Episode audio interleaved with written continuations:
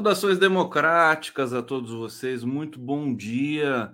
Vocês podem ver que eu estou com um, um cartoon aqui de fundo da Carol Cospe Fogo, a Carol Andrade, minha amiga, é, e que eu fiquei sabendo hoje que ela morreu no, no sábado, no sábado pela manhã, 8 de julho, e eu estou aqui homenageando a Carol durante toda essa edição do Giro das Onze, será uma homenagem a essa grande artista e que me deixou realmente arrasado com essa notícia, talentosíssima, é, nos deixou com apenas 40 anos, então está aqui a homenagem. Durante o nosso a nossa programação, eu vou alternar uh, os cartoons da Carol aqui no fundo do nosso cenário. Eu quero agradecer a todos a presença aqui, sejam todos muito bem-vindos. Começando mais um Giro das Onze nessa segunda-feira segunda-feira, 10 de julho de 2023. Vamos falar sobre o cenário político, sobre as últimas informações de Brasília é, e todos os acontecimentos, os desdobramentos aí das reformas que foram aprovadas, a reforma tributária que foi aprovada, a negociação, composição de governo, né? A, o flerte do, do PL mesmo, né? O partido do Bolsonaro com o governo Lula nesse momento, e também o PP e os republicanos pressionando para ter ministérios e para ter um espaço maior no governo. São questões delicadas que o presidente Lula e toda a sua equipe vão ter é, de analisar com muito carinho, com muito respeito, né? Por tudo que foi a campanha, por tudo que foi o que a esquerda e o PT passou, passaram no Brasil nos últimos anos. E para isso a gente vai ter aqui a presença do nosso querido Altamiro Borges, chegando para conversar conosco. Altamiro, seja muito bem-vindo. É, eu sei que você conhecia a Carol Andrade, a Carol Cospe Fogo, é, talentosíssimo. Ela estava se tornando uma das referências do, do cartoon brasileiro, ganhou prêmios. E que notícia terrível, né? Eu não sei se você já estava sabendo, mas ah. eu soube agora há pouco, antes de, de organizar o, aqui o, o, nosso Giro das Onze, e tô, tô realmente muito abalado, porque ela era uma luminosidade plena, né? Altamiro, passo para você a palavra para saudar nosso público aqui. Seja bem-vindo. Tudo bem, doutor Conde? Pois é, Bach, notícia triste. Uh, no bloguinho caseiro que eu, que eu faço, eu e Sandrinha, é, a gente utilizava várias das ilustrações da Carol, sempre conversando com ela, tal, Sandrinha a seguia. Né? Utilizamos várias vezes ilustrações da Carol. Foi uma, um baque, problema cardíaco, uma menina jovem, 40 anos de idade. Né? É, é, essa é a única certeza que se tem, é a morte. É triste, triste mesmo, foi muito triste. Quando Sandrinha soube, Sandrinha ficou baqueada quando soube. Eu tô, tô arrasado, até agora tô impactado. Tô, vou colocar a imagem da Carol aqui, que era linda, né? Também. Uma grande figura, uh, lutou é bravamente também pela democracia nesses anos bicudos aqui. Todo o nosso amor a Carol, a família dela. Esperamos grande, que. Grande artista, muito criativa, traço bonito, um traço que ela tinha. Lindo, lindo. É, a é. gente vai mostrar aqui durante o, o nosso programa é, mais algumas imagens da Carol aqui. E, por favor, vocês que estão assistindo aqui no bate-papo, no chat, manifestar o carinho para Carol, né? Quem, quem conheceu, quem não conheceu, quem vai conhecer agora, né? A rigor também tem essas, essas situações. A gente vai receber com todo o amor também aqui os comentários de vocês. Altamiro Borges. Sandrinha que toca, Sandrinha que, que faz, eu escrevo, né? Eu sou, sou cara de escrever. Sandrinha que cuida de, de, da arte, então ela ela que fica pesquisando, pesquisando ilustrações, cartoons e tal. E, e tinha Carol, eh, seguia a Carol, conversava com a Carol. Né? Então, Sandrinha. Carol, eu, eu vou colocar aqui o Instagram da Carol, super seguido, o Facebook dela também. É. Enfim, uma perda é, irreparável, realmente. É, conheci a Carol através do Arueira e do, e do Miguel Paiva o Arueira fez uma bela homenagem. O Arueira, que é uma das referências do, do desenho do cartoon brasileiro, e te, sempre te manifestou muita. É, é, enfim, celebrou muito o talento da, da Carol Cospe Fogo, a Carol Andrade. Aliás, o apelido dela se tornou Cospe Fogo porque ela era muito muito crítica, muito ácida, né? Mas ela era uma doçura.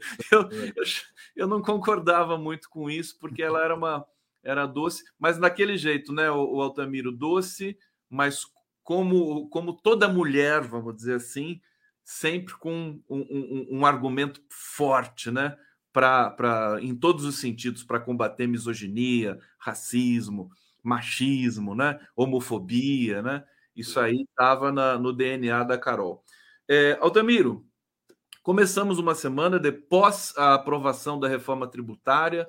Como o nosso último encontro, aliás, nós nos encontramos agora é, regularmente toda segunda-feira aqui no nosso Giro das Onze, eu queria te perguntar, eh, pedir para você fazer um balanço da aprovação dessa reforma, o que, que muda no governo, porque o que, uma das coisas que muda, evidentemente, é ah, o PP e os republicanos né, hum, querendo, querendo um pedaço do governo. E uma situação que é, inclusive, também benéfica, numa certa medida, para o próprio governo, que vai poder aprovar mais matérias. O que, que você pensa a respeito disso, Altamiro Borges? Dá meu pitaquinho aqui, Conde. Eu acho que, primeiro, foi uma, do ponto de vista político, foi uma grande vitória do governo, é isso. Tema que há 30 anos se debate e não consegue se mexer, que é essa questão tributária no Brasil. Então, a articulação do Fernando Haddad com o presidente da Câmara, Arthur Lira, com o papel não se expôs muito, mas atuou firmemente do, do presidente Lula. Essa atuação garantiu uma aprovação que muita gente acreditava que seria impossível aprovar no primeiro né? início do segundo semestre. Seria impossível. Muita gente achava que era inviável. Ou seja, é um projeto. esse é um debate que já dura 30 anos e não anda, e se aprovou essa primeira reforma tributária. É uma vitória do governo. Acho que ainda politicamente o grande destaque dessa votação foi a derrota do Bolsonaro. Né? Uma baita derrota do Bolsonaro. O Bolsonaro ficou totalmente isolado né? no partido, ele mesmo peitando o partido dele, peitando o governador de São Paulo, que não é do partido dele, é do republicano, o Tarcísio, mas é cria dele, né? acabou se desmoralizando no PL mesmo, de 99 deputados, 20 votaram a favor do governo. 20 votaram a favor da reforma tributária, contra as ordens do capetão. Né? Capetão berrou, rosnou, mas não adiantou. Né? O Tarcísio se colocou contra o capetão, a criatura se voltou contra o criador, por interesses no Estado, por estar tá bem com, com Deus mercado aqui no Estado. Então foi uma grande derrota política do Bolsonaro. É, pode abrir, inclusive, uma crise, é, pode acelerar a crise que o bolsonarismo já vivia que o Bolsonaro ficou isolado, se desgastou muito, viu a cisânia no seu meio. Né? Você pega o grupo de WhatsApp do, de parlamentares do PL, teve que ser bloqueado hoje, porque eles estão um atirando no outro. Um maior tiroteio entre, entre os bolsonaristas, um xingando o outro. Né? Um xingando o outro de traidor, outro xingando né? de irresponsável. Está um tiroteio, gente propondo que os bolsonaristas saiam do, do PL do Valdemar da Costa Neto, esse não é o, não, é o partido que nós construímos, ou seja, está um tiroteio entre eles. Então, politicamente, uma derrota do fascismo. Né? Você vê, teve aquela pesquisa da Quest sobre internet, como que repercutiu na internet, é impressionante. Que a internet era o campo desses caras, né? dessas redes digitais, era o campo desses caras. A Quest pegou 5 milhões de menções no Twitter, no Facebook, no Instagram, Bolsonaro, em 70 e poucos por cento das menções, são menções negativas. Ou seja, ele saiu muito desgastado desse processo. Tanto é que ele já recuou. Ele, ele quis fazer a briga com o Tarcísio, mas já está dizendo que ele é amiguinho do Tarcísio, que está tudo em paz, que eles se amam, que está tudo, tudo, em, tudo nas ordens tal. Então, acho que esse, do ponto de vista político, um grande desgaste da, do fascismo, a vitória do governo, né? Criam outras expectativas na economia. Do ponto de vista de mérito, Conde, é, é isso, é uma primeira reforma, ela não pega na questão central da, do, da injustiça do sistema tributário brasileiro, que é renda e patrimônio. Não pega. Ela tem um papel importante, que é simplificar os impostos, de cinco ficarem dois, né? um nacional que agrega três e um estado, estadual municipal que agrega dois impostos, isso é importante, né? simplifica. Ajuda a eliminar a guerra fiscal, que é uma coisa que sempre traz abalos na, na economia brasileira, a guerra entre os estados, é positivo. E tem algumas medidas tópicas positivas. muito positivas. Por exemplo, isenção na cesta básica, ou devolução de grana, né?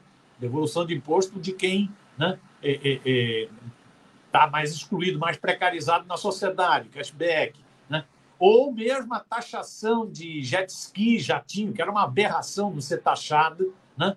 É, é, né? um Fusquinha pagar IPVA e um jet ski, uma lancha, um jatinho não pagar nenhum imposto né?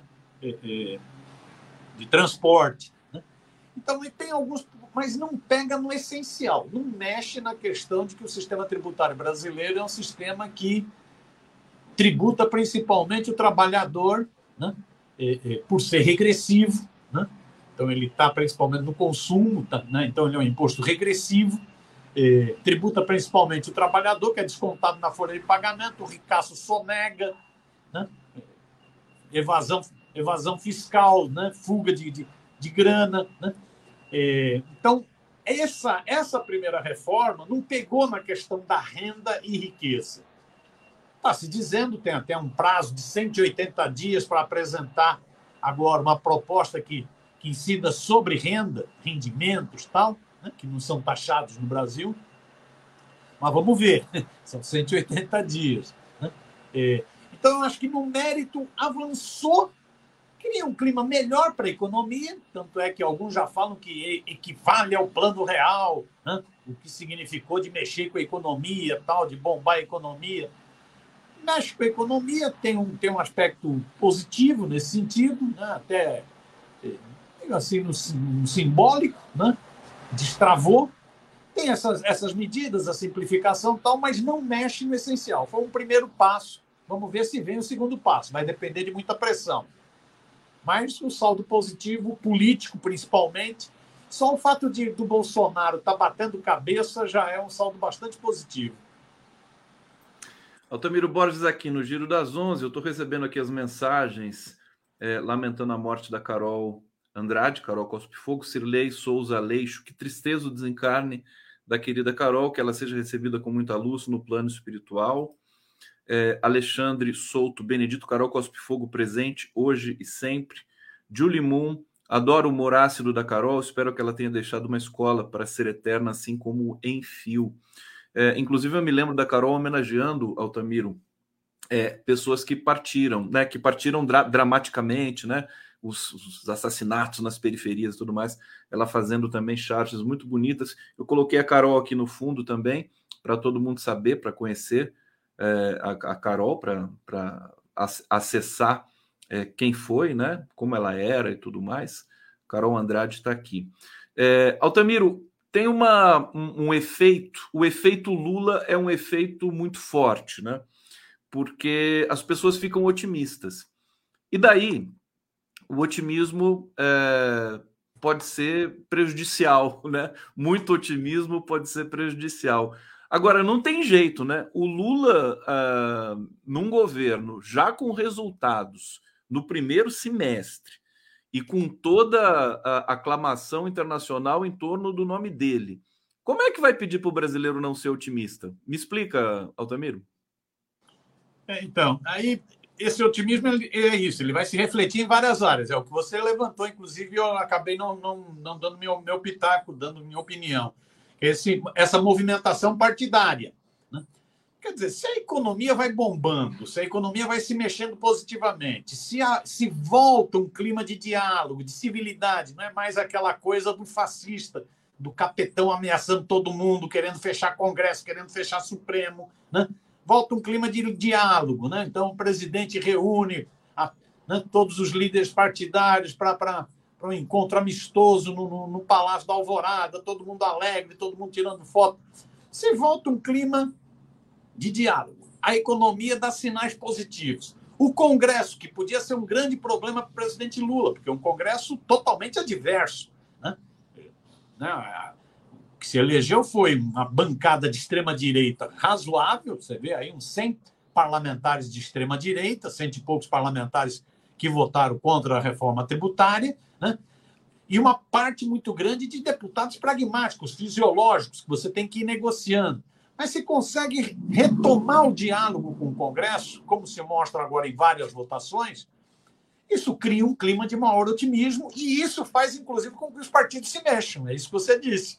Então, é o Republicanos. Os Republicanos é o braço partidário da Igreja Universal do Reino de Deus, da IURD. A IURD, a igreja comandada por Edir Macedo, tem um braço partidário e um braço midiático. O braço partidário é o Republicanos, que é inclusive dirigido por um bispo licenciado da Igreja Universal, o Marcos, e tem um braço midiático, que é a Record. O, o braço partidário está sinalizando o seguinte: topamos entrar no governo. Olha aí. Topamos fazer parte da base de apoio do governo, ou seja, tranquiliza o cenário no Congresso Nacional.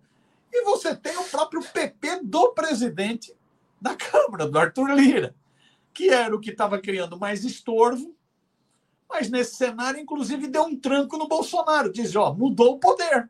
Falou explicitamente no discurso dele, fez questão de votar a favor da reforma tributária e se contrapor ao Bolsonaro, dizendo mudou o poder. Então, esse, esse cenário de maior diálogo, de otimismo na economia, popularidade aumentando, isso faz com que esses partidos, que não são os partidos de extrema direita, são partidos de direita fisiológico pragmáticos, se movam. Então tem muita coisa se mexendo. Né?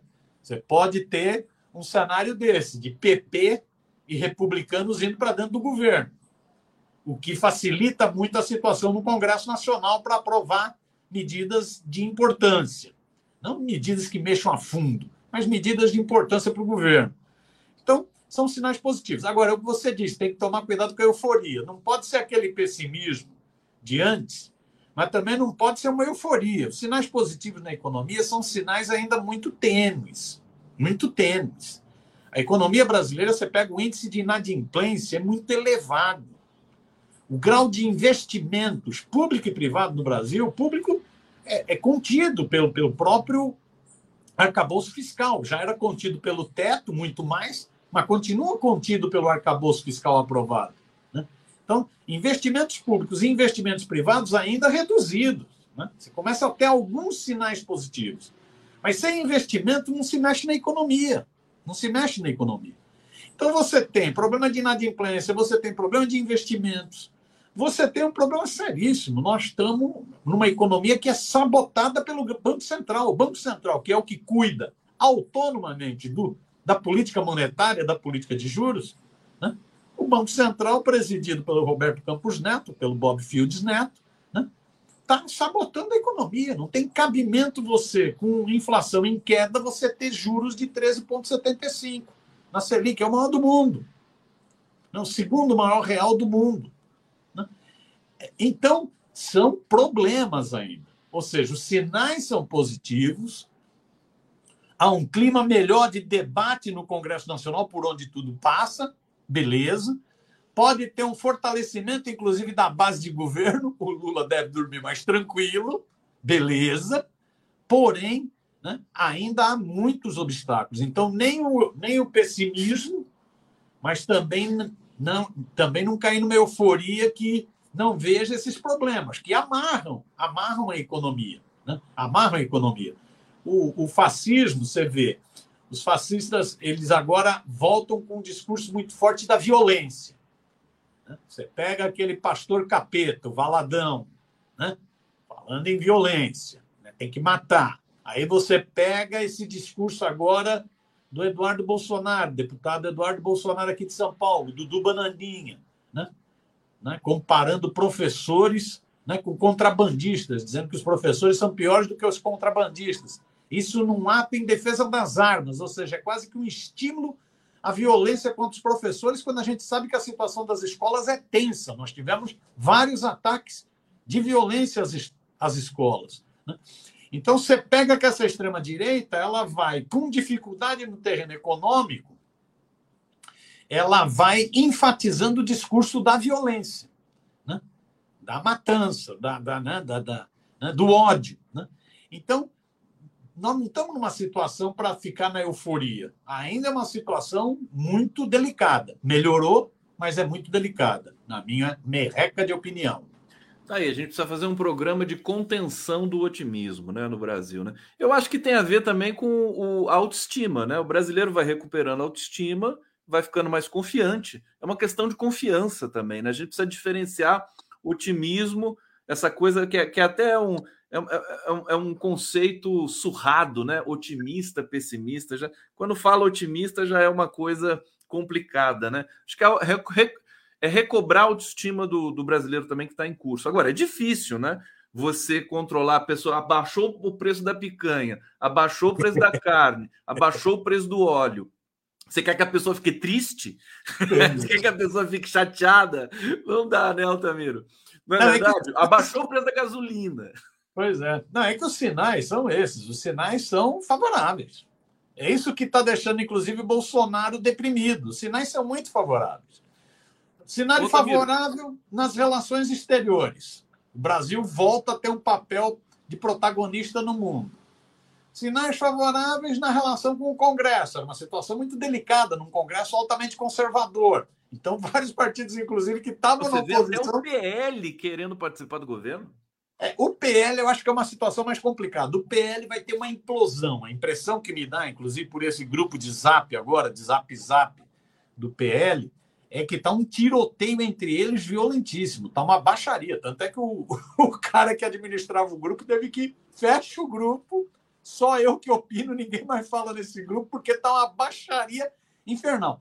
E o, os, os, os, os, os políticos do PL do passado, que conhece o PL, o PL sempre foi um partido pragmático, o PL sempre foi um partido fisiológico, PL não era de extrema direita. É só é bom a gente nunca esquecer que o Zé de Alencar, vice do Lula, era do PL. Era do PL, não é isso? Então é bom a gente nunca esquecer. O PL sempre foi um partido pragmático, fisiológico.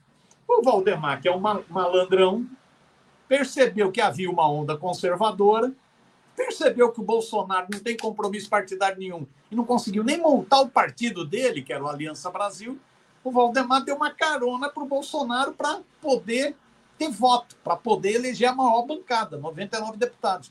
Mas isso é o PL. Aí tem uma tensão. Aí os parlamentares, os políticos tradicionais do PL estão dizendo: não estou entendendo essa turma que entrou no PL, essa turma é muito raivosa, é muito violenta, que são os neofascistas, que é a turma bolsonarista.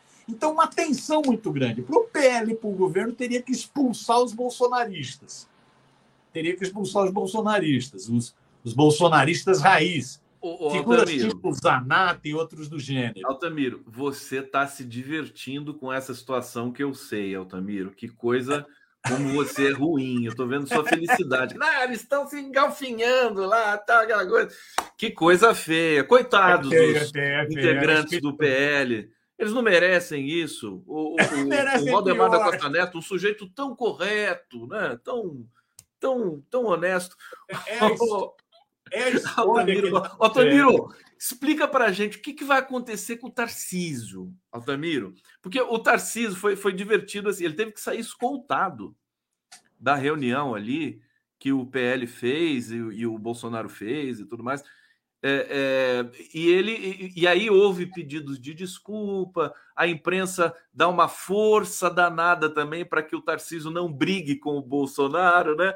Mas eu acho que é irreversível. O que, que, você, que, que você diz aí do Tarcísio para gente?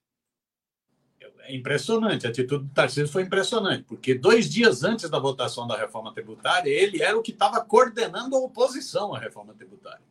Era ele era o governador do Rio de Janeiro, esse da metralhadora, né, o Cláudio, e era aquele fundador da União Ruralista, da UDR, o Caiado de Goiás. Eram os três governadores que estavam coordenando a oposição à reforma tributária, né, é, é, é, de, né, trabalhada pelo Ministério da Fazenda, pelo Ministério do, do Planejamento, trabalhada pelo Haddad e pela Simone, em, com apoio do presidente da Câmara, Arthur Lira. Eles é que estavam peitando essa, essa, essa reforma tributária. De repente ele mudou. O que, que mudou?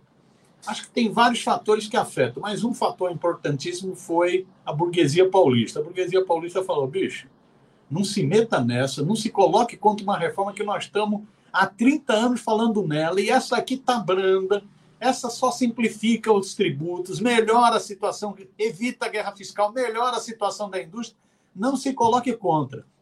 Ou seja, o Deus Mercado parece que foi para cima do Tarcísio e falou: bicho, se afasta do Bolsonaro nessa votação.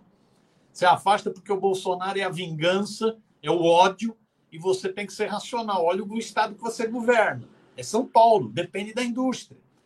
E o Tarcísio mudou, foi impressionante, ele mudou em dois dias. Ele adotou um comportamento que eu não sei se foi corajoso ou loucura, porque ele não é do PL, ele não é do partido do Bolsonaro, ele é do Republicanos, ele é do partido da IURD, do Edir Macedo. Ele foi para uma reunião do PL e ali foi muito hostilizado, foi vaiado, teve que sair com escolta, foi xingado. Depois, na, na milícia digital bolsonarista, no esgoto digital bolsonarista, só xingaram a mãe dele. Foi uma baixaria violentíssima. E ele, ele todo dodói, ele não sabia que, que ia apanhar tanto assim. Então, isso criou uma tensão.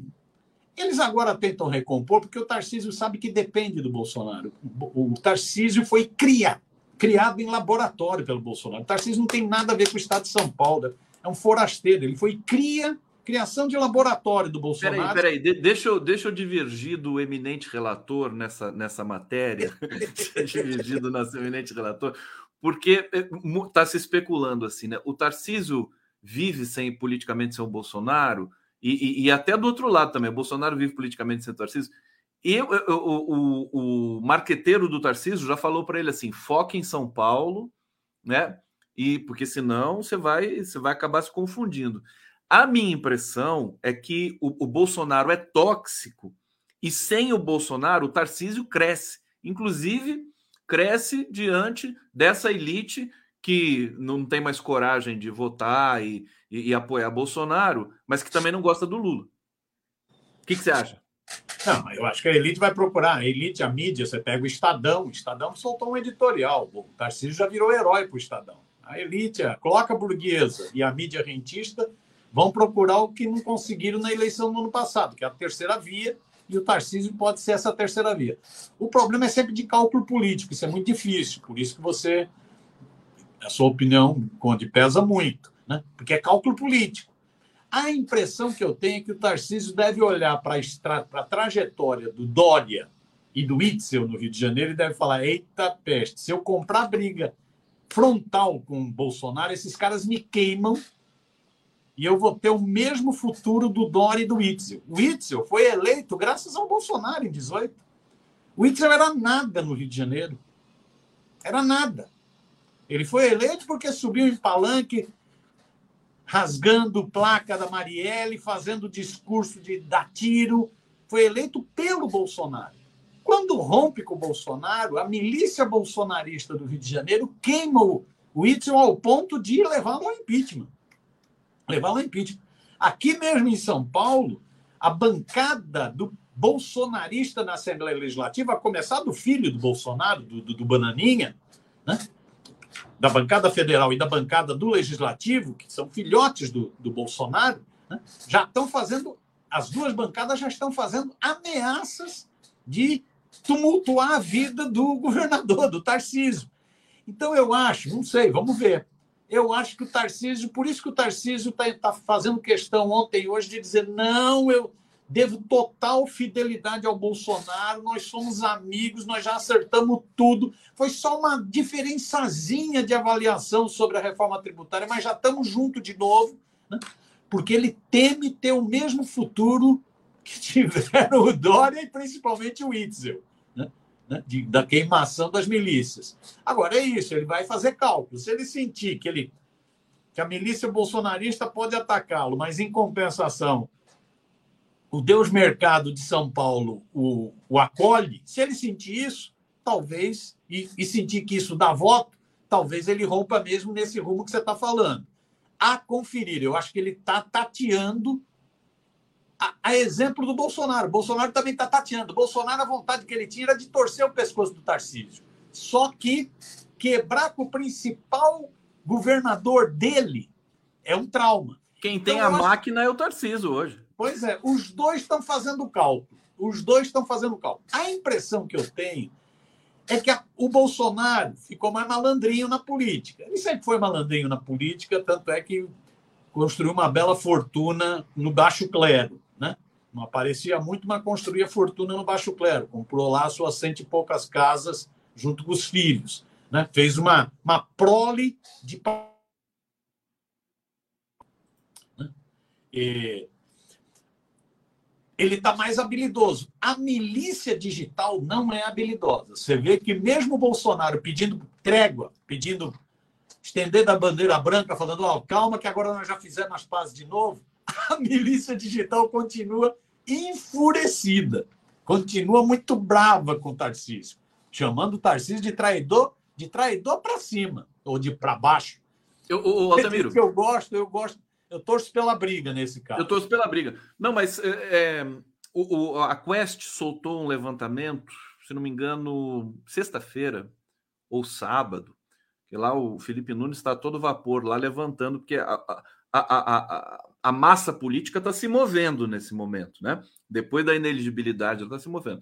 Então, depois da aprovação da reforma tributária, é, primeiro a gente viu quem foram os políticos mais valorizados, né? Fernando Haddad com 80, 78%, depois o Arthur Lira, né? Positivamente nas redes, né? Mencionados é, é diferente de aprovar ou não aprovar. É, depois o Lula, Lula, você viu, né? Aí vinha o Tarcísio com 49%, meio a meio, e quem ficou lá para baixo, o Bolsonaro, né? Só, só menção negativa. E depois saiu um outro levantamento do, do Felipe Nunes, que é o seguinte: é, quem que. É, como é que é o. Quem ficou com o, a, a imagem dos, dos, políticos depois da reforma tributária? É, eu, eu, vou lembrar que eu vou pegar esse levantamento aqui, mas de qualquer maneira, o, o, o cenário político está se movendo nesse momento. É, e assim, o Zema, por exemplo, o Zema disparou para cima. Não sei se você viu esse levantamento. Isso. O Tarciso ele oscilou um pouquinho para baixo. É, a Michek despencou, despencou de dimensões positivas na internet e o Zema subiu. É, mas o Zema é uma figura estranha, né, o Otamiro? Eu queria que você falasse do Zema um pouquinho para gente. Não, o Zema, o Zema é isso. O Zema é do Novo, do Partido Novo, que é um partido bolsonarista hoje. Você vê que o próprio Amoedo, que foi o fundador do, do novo, né, soltou logo depois da votação da reforma tributária, chamou o novo de traidor. Né? O novo traiu sua história, porque o novo nasceu, uma das propostas era a reforma tributária, onde já se viu ter votado, fechado questão contra a reforma tributária. O novo fechou questão contra. Né? É, o Zema é desse novo. Né? O Zema tá, tá cheio de rolo, o Zema tá cada dia mais enrolado, é mais mais privilégios para o campo dele, né? mais denúncias de corrupção, está né? Tá cada dia mais enrolado. Ele, nesse, nesse embate da reforma tributária, ele não se jogou de cabeça contra, ao contrário. Então ele se queimou menos, se queimou menos. Né? Ele não encabeçou o processo contrário à reforma tributária. Ele ficou na dele, ao contrário, dando declarações até favoráveis. Né? Então ele ficou na dele. Você tem, então, a queda nas redes, por exemplo, de um Tarcísio, porque o Tarcísio é isso, o Tarcísio, o setor do mercado o apoiou, o Estadão o apoiou, a mídia está fazendo o jogo dele, né? um setor da mídia. Mas ele teve tudo isso, o próprio, o próprio Felipe Nunes da, da, da Quest constatou, ele teve um bombardeio na rede. Né? Ele foi muito bombardeado na rede. Por isso que ele fica pau a pau entre menção positiva e menção negativa na primeira pesquisa fica pau a pau, é 49 e 51, né? É, é, entre menções. Você vê, a Quest, a Quest tabulou 5 milhões e meio de menções. Né? E é isso que você diz. Na frente, Haddad, o Haddad foi o grande vitorioso. O Haddad está sendo o grande vitorioso em várias batalhas. Né? Foi a batalha do arcabouço, foi a batalha do CARF, foi a batalha agora da reforma tributária. Né? mesmo o retorno dos vários programas sociais tem o dedo também do Haddad, né, porque mexe com a economia, mexe com o cofre público. Né? Então, ele sai como o grande vitorioso. Na sequência, o Arthur Lira, evidente, foi o presidente da Câmara e bancou, né? deixou inclusive a cadeira de presidente para discursar favorável à reforma tributária para se contrapor ao Bolsonaro. E na sequência o Lula. Você vê o Lula teve uma conduta o seguinte: o Lula não se expôs muito na reforma tributária, como dizendo o seguinte: não, Isso é do Congresso. Mas lógico que o Lula foi decisivo na reforma tributária. A mídia pode querer tentar esconder o Lula, mas ele é o grande vitorioso dessa batalha. Né? E lá, aí o Tarcísio vai, fica pau a pau, porque ele foi muito bombardeado pela, pelo esgoto digital bolsonarista. Foi, né? As menções negativas são em função do esgoto digital bolsonarista.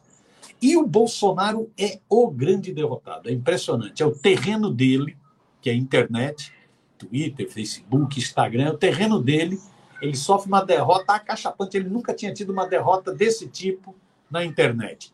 Ficar com 20 e poucos por cento de menções positivas e 70 e poucos por cento de menções negativas. Ele nunca tinha tido isso. Isso é um abalo. Ele, ele ama a internet, ele ama redes digitais. Isso é um abalo para ele, para o filhote dele. O Carluxo mesmo entra em parafuso. Você vê que o Carluxo teve a capacidade, o filhote 02, teve a capacidade de criticar o partido dele mesmo, porque o Carluxo não é do PL, o Carluxo é do Republicanos do Rio de Janeiro. Ele criticou o pastor, que é o presidente do Republicanos. Xingou o pastor. É uma blasfêmia, é uma heresia. Né? Xingou o pastor. Ou seja, há uma tensão entre eles. Nesse clima todo, o Zema, como ficou de fora, aparece um pouco melhor. Mas o Zema não é nem um cara muito de, de redes digitais, não é. E o Zema está muito enrolado em Minas. Muito enrolado em Minas. A tendência é que o Zema passe a ter vários obstáculos pela frente, inclusive na Assembleia Legislativa de Minas Gerais. Né? Porque há muitas denúncias né, de má, utilização de recursos públicos, de ilicitudes no governo de Minas. Né? Me parece, inclusive, que o Zema não é um cara que agrade muito a cloaca burguesa, até porque ele é um sujeito muito tosco, né? muito tosco. Né? Então a cloaca burguesa fica. Eu acho que a aposta hoje na cloaca da cloaca burguesa seria no Tarcísio. Essa é a maior aposta. Não é nem a Micheque, Micheque, Miskeche, eu nunca sei o apelido dela. Não é nem a Michele, nem o Zema. Né? A aposta é no Tarcísio. O problema é que o Tarcísio mesmo, aconselhado pelo Kassab, está em dúvida se é o caso de ir para a disputa da presidência. Se é o caso de colocar esse carro na frente dos bois. Né?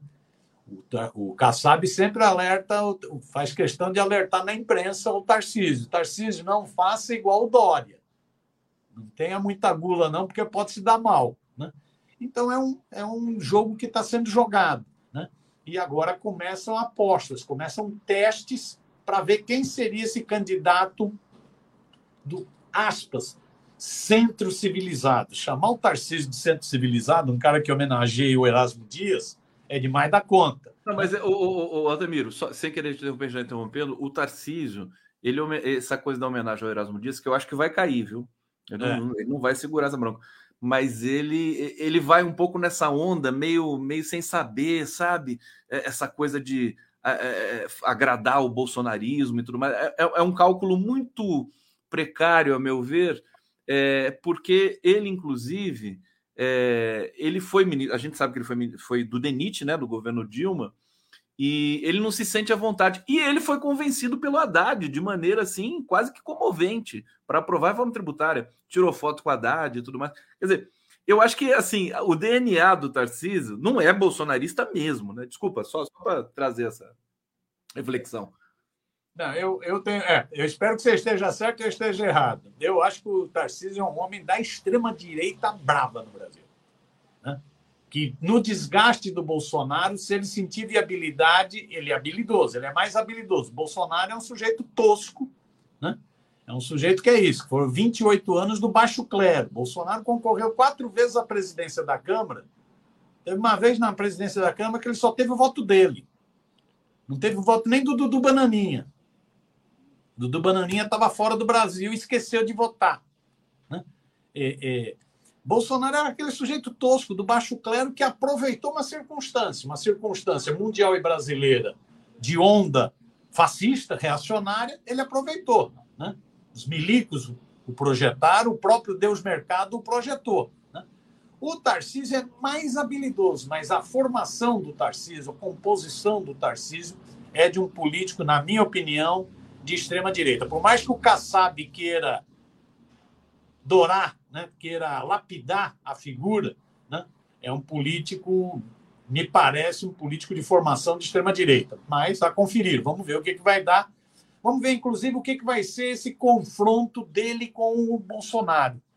Se acalma, como ambos sinalizaram esse final de semana, não acabou, foi só uma confusãozinha, acabou? Nós, nós nos amamos, a criatura e o criador nos amamos, ou se isso vai continuar tensionado. O Bolsonaro vai ter que fazer um grande esforço para segurar a horda dele, aqueles hunos, aqueles bárbaros fascistas estão querendo comer o Tarcísio. O Bolsonaro vai ter que segurar essa horda. Né? Será que consegue? Né? Então, vamos ver o que, que vai ser esse atrito Bolsonaro-Tarcísio. Volto a dizer, eu continuo torcendo pela briga entre dois, os dois. E meu querido Altamiro Borges, eu estou trocando os fundos aqui, coloquei é, agora uma sequência do, do trabalho da, da Carol Cospe Fogo, da Carol Andrade. A gente está encerrando o papo aqui com o Altamiro Borges. Fernando Pigato está chegando aqui, sabe o Fernando Pigato, que é, é o, o, presidente do Conselho Nacional de Saúde. Muitas informações importantes para a gente. Vamos receber com todo carinho. Altamiro, obrigado. É, parabéns aí pelo trabalho mais uma vez. Você mudou, mudou a posição do computador aí, meu querido? O que, que você está? É, deu uma mexida Evolução? Tem uma mexida para pegar bom. a faldinha lá embaixo. Pegou a mafaldinha, pegou a mafaldinha. Um abraço grande para você e até semana que vem e até durante essa semana que a gente se encontra pelos, pelos caminhos digitais da vida aí. Transição Valeu, em homenagem a Carol Cospe Fogo, a Carol Andrade, para receber o Fernando Pigato. Obrigado, querido Altamiro. Abração, mestre. Bom trabalho aí. Tchau, tchau.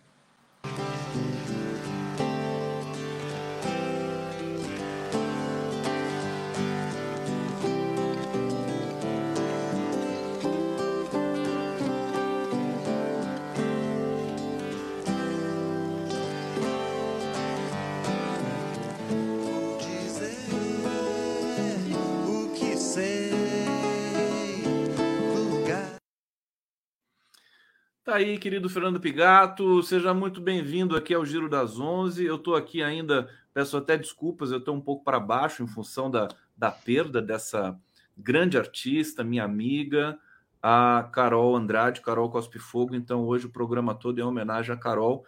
É, e mais uma razão para a gente, inclusive, trazer um debate de qualidade, que foi o que ela sempre preconizou na sua arte, nos seus, nos seus desenhos. Deixa eu apresentar para vocês o, o, Fernando Pigato, formado em gestão ambiental pela Universidade Norte do Paraná, UNOPAR, conselheiro nacional de saúde desde 2014, representante da Confederação Nacional das Associações de Moradores, a CONAM, foi eleito presidente do Conselho Nacional de Saúde, o CNS, no dia 14 de dezembro de 2018, reeleito em 2021, indicado pela sua entidade, e segue com o mandato até dezembro de 2024.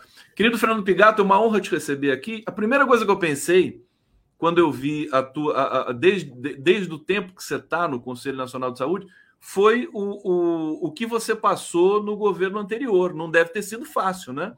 Presidir o Conselho Nacional de Saúde no governo anterior. Seja bem-vindo, por favor, é, saudar o público que está nos acompanhando. Bom dia, Gustavo Conde, é, queria também cumprimentar todas as pessoas que estão acompanhando aí a TV 247, é, me solidarizar né, com o falecimento da Carol, é, todas as perdas que a gente tem, é, a gente sente, e com certeza tu deve estar sentindo pela forma como estava acompanhando agora há pouco né, a, a entrevista do, do Miro e a forma como tu te é, enfim, se refere, né, a Carol, é, deve ter sido uma perda bastante grande para ti. Eu queria aproveitar também para aqui externar, né, os nossos sentimentos. A gente perdeu é, né, durante, assim, na, no embarque para o Rio de Janeiro, após o término da conferência, no dia 5, né, ela estava no aeroporto para embarcar para o Rio de Janeiro, a, a delegada da Conferência Nacional de Saúde, a Maria Luísa de Andrade, a Isa, e parteira, né, e conselheira municipal de proteção da igualdade racial, integrante do Fórum de Mulheres Negras, é, quilombola, é, e, enfim, perdemos a Isa fizemos uma nota de pesar do conselho, divulgamos um vídeo. Ela foi uma das pessoas entrevistadas durante a conferência, falando né, sobre o processo todo. Teve na tenda Simone Leite, Vanderlei Gomes, que também foram homenageados, nós que a gente perdeu durante a Covid-19, falou da história dela. E nessa gravação que a gente divulgou no vídeo, ela falou que parteira nunca morre. Assim, então é algo que a gente se toca porque uma pessoa que ela tinha assim sonho, um sonho. E o sonho dela era conhecer o presidente Lula. E justamente no dia 5 pela manhã, ela realizou esse sonho. Então, a gente é importante a gente é, externar é, esse tipo de sentimento, porque a gente chorou muito durante a conferência. A gente chorou de emoção, é, a gente chorou de alegria, é, lembramos todas as pessoas que nós perdemos, mas também é, esse choro de que a gente esperançou por um novo país novamente, né? termos novamente a oportunidade de, de construir, realizar os sonhos né, nossos. Então foi um, uma mistura assim de muita emoção durante a, a conferência e aí ao final na noite, né, é, do dia 5, a gente teve essa perda da Isa, que a gente também lamenta muito. Queria aproveitar, então, para além de externar para ti né, nossa solidariedade, nossos sentimentos, também manifestar aqui claro, publicamente claro. os sentimentos história... que a gente teve pela perda da Isa. Que história bonita, que história emocionante, comovente. A gente viu aqui tua, tua emoção com relação a isso. Que bom que ela realizou esse sonho, né? É, é, esse, o, o universo da, da, da, administração de saúde no Brasil ele tem uma característica especial, né? Eu, eu entrevisto muitas pessoas do Conselho de Medicina, do Conselho de Psicologia, é, enfim, todo esse circuito é, que é um circuito que teve de lutar muito para a manutenção da democracia, né? Nos últimos 30 anos do Brasil. É, eu vou voltar à minha questão inicial, que até é, com, com muita prudência você não trouxe nessa primeira fala, mas como é que foi presidir esse conselho, Fernando, durante o governo Bolsonaro? É, você deve ter encontrado muitas dificuldades, né? E como é que está sendo agora, né? É, é, primeiro, sim, é, assim a gente tem sofrido aí é, desde o golpe né, de 2016, desde antes do golpe, eu entrei no conselho início de 2015, né, a virada de 14 para 15, início de 2015, e já tinha um, um movimento muito ruim né, na sociedade brasileira para tirar a presidenta Dilma, e a gente enfrentou aquele momento, o Conselho Nacional de Saúde se posicionou a favor da, da presidenta Dilma. Depois nós enfrentamos né, o pós-golpe, é, a emenda constitucional 95 e todos os outros retrocessos que começaram a a vir né, no nosso país com o governo golpista. Naquele momento, nós realizamos, inclusive, a 16ª Conferência Nacional de Saúde, que nós denominamos oitava mais oito, por conta, inclusive, de é, sabermos que precisávamos reafirmar os princípios do SUS, né, propagados lá na oitava conferência, em 86, e é, quando a gente realizou a 16ª, oitava mais oito, a gente convocou ela em 2017. Normalmente é dois anos antes que é convocada a conferência, né? Essa de 2023 aqui, que a gente acabou de realizar, nós convocamos em 2021. É, e aí lá já estávamos, né? Virando do golpe para um governo de extrema-direita. E a conferência, a etapa, as etapas estaduais e, as etapa, e a etapa nacional, que aquele é, ano de 2019 foi em agosto, já foi num ambiente, num governo né, de extrema-direita do nosso país. Quase que a conferência não se realiza, tivemos que pressionar muito para que ela acontecesse, né, e acabou né, que a gente depois teve o um período pior ainda, que foi o agravamento né, de tudo aquilo que já tinha começado após o golpe, que foi né, a retirada de direitos, é, todas as questões relativas ao desfinanciamento do Sistema Único de Saúde, a ameaça à democracia, né?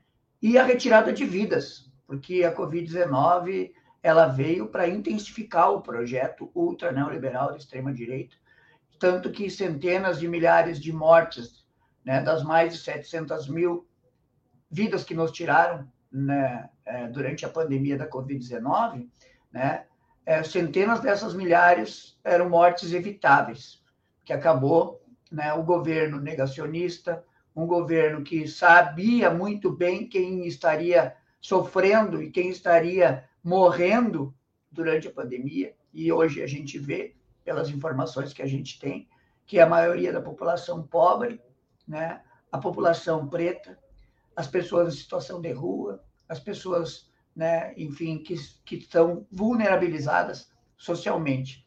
Então, a pandemia veio para agravar tudo aquilo que era o processo de desmonte, de ataques né, do, do, do período é, pós-golpe e deste governo que acabou é, no final do ano passado. E nós, obviamente, que enfrentamos é, com muita é, coragem, eu acredito, o Conselho Nacional de Saúde, nós tivemos né, um destemor em enfrentar tudo aquilo que estava acontecendo.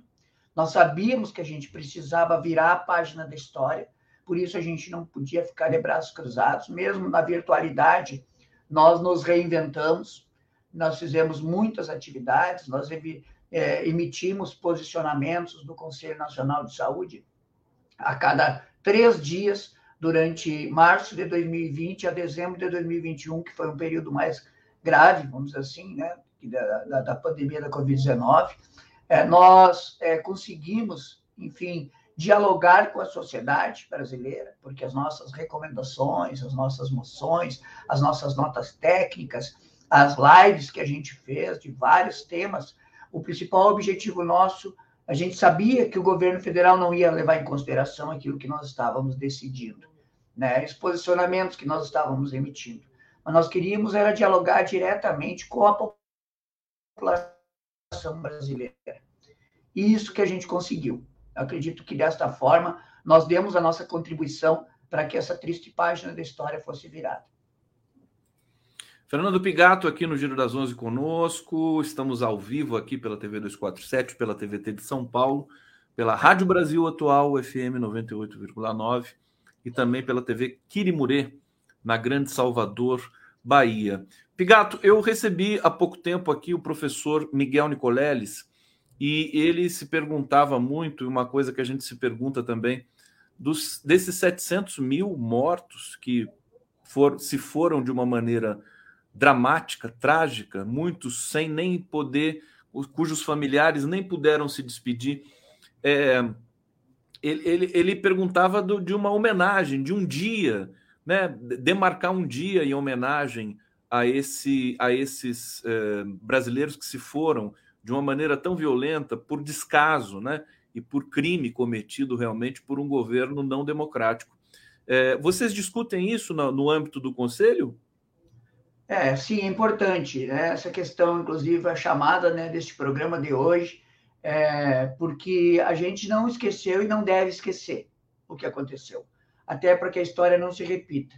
A gente fala muito, inclusive, da época da ditadura militar, que não foi feita a reparação necessária, né? que houve anistia para quem cometeu crimes durante o período, e aí acabou agora que voltou né, a ter né, alguém na presidência da República, né, como defensor daquele regime.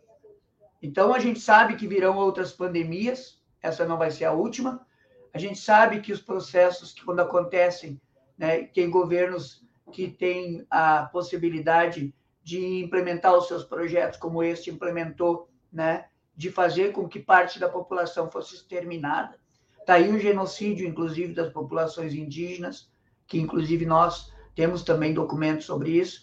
Eu estava fazendo um levantamento aqui sobre uh, as uh, citações e notícias relacionadas à Covid-19 no site do Conselho Nacional de Saúde para tirar algumas e ilustrar essa nossa conversa. Nós temos 987 resultados encontrados no site do Conselho Nacional de Saúde referente a esse tema nós, é, desde quando a pandemia estava acontecendo, nós já se preocupávamos com ah, o pós-pandemia e o que, que a gente deveria fazer.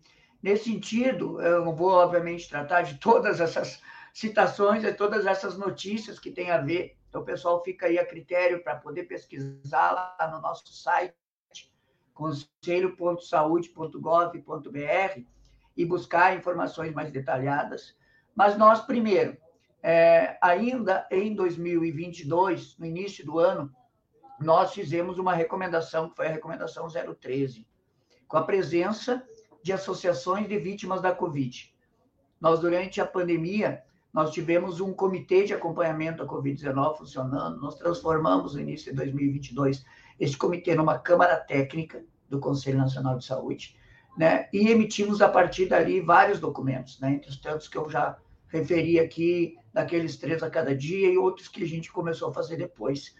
E nessa reunião do Conselho Nacional de Saúde, que a gente aprovou a recomendação 013, a gente falou de uma rede de cuidados e proteção às vítimas e familiares de vítimas da Covid-19, que infelizmente o governo federal anterior não deu importância àquilo que a gente estava, na verdade, buscando. Né? Mas nós fizemos né, um, uma, uma nota, né, e a gente fez uma avaliação agora no início do ano, em 10 de fevereiro, está no nosso site, né, sobre a vacinação, combate à desinformação e atenção à Covid longa, que é importante a gente também falar, né? E o Ministério Público Federal, a partir de várias audiências públicas que tiveram em, no Rio Grande do Sul, na Assembleia Legislativa, uma frente parlamentar que foi instalada a partir de uma ação do Conselho Estadual de Saúde de um comitê de vítimas e familiares de vítimas da Covid-19. Vou citar aqui a Associação Vida e Justiça e a Avico Brasil, que são duas associações que a gente teve um diálogo muito próximo, participaram das nossas atividades do comitê, que participaram da reunião, inclusive, que aprovou essa recomendação. A partir de, desta ação do Ministério Público, o governo federal foi chamado a falar sobre o que fazer a respeito dos protocolos e atenção também à, à Covid longa. Paralelo a isso, a gente tem essa questão da memória.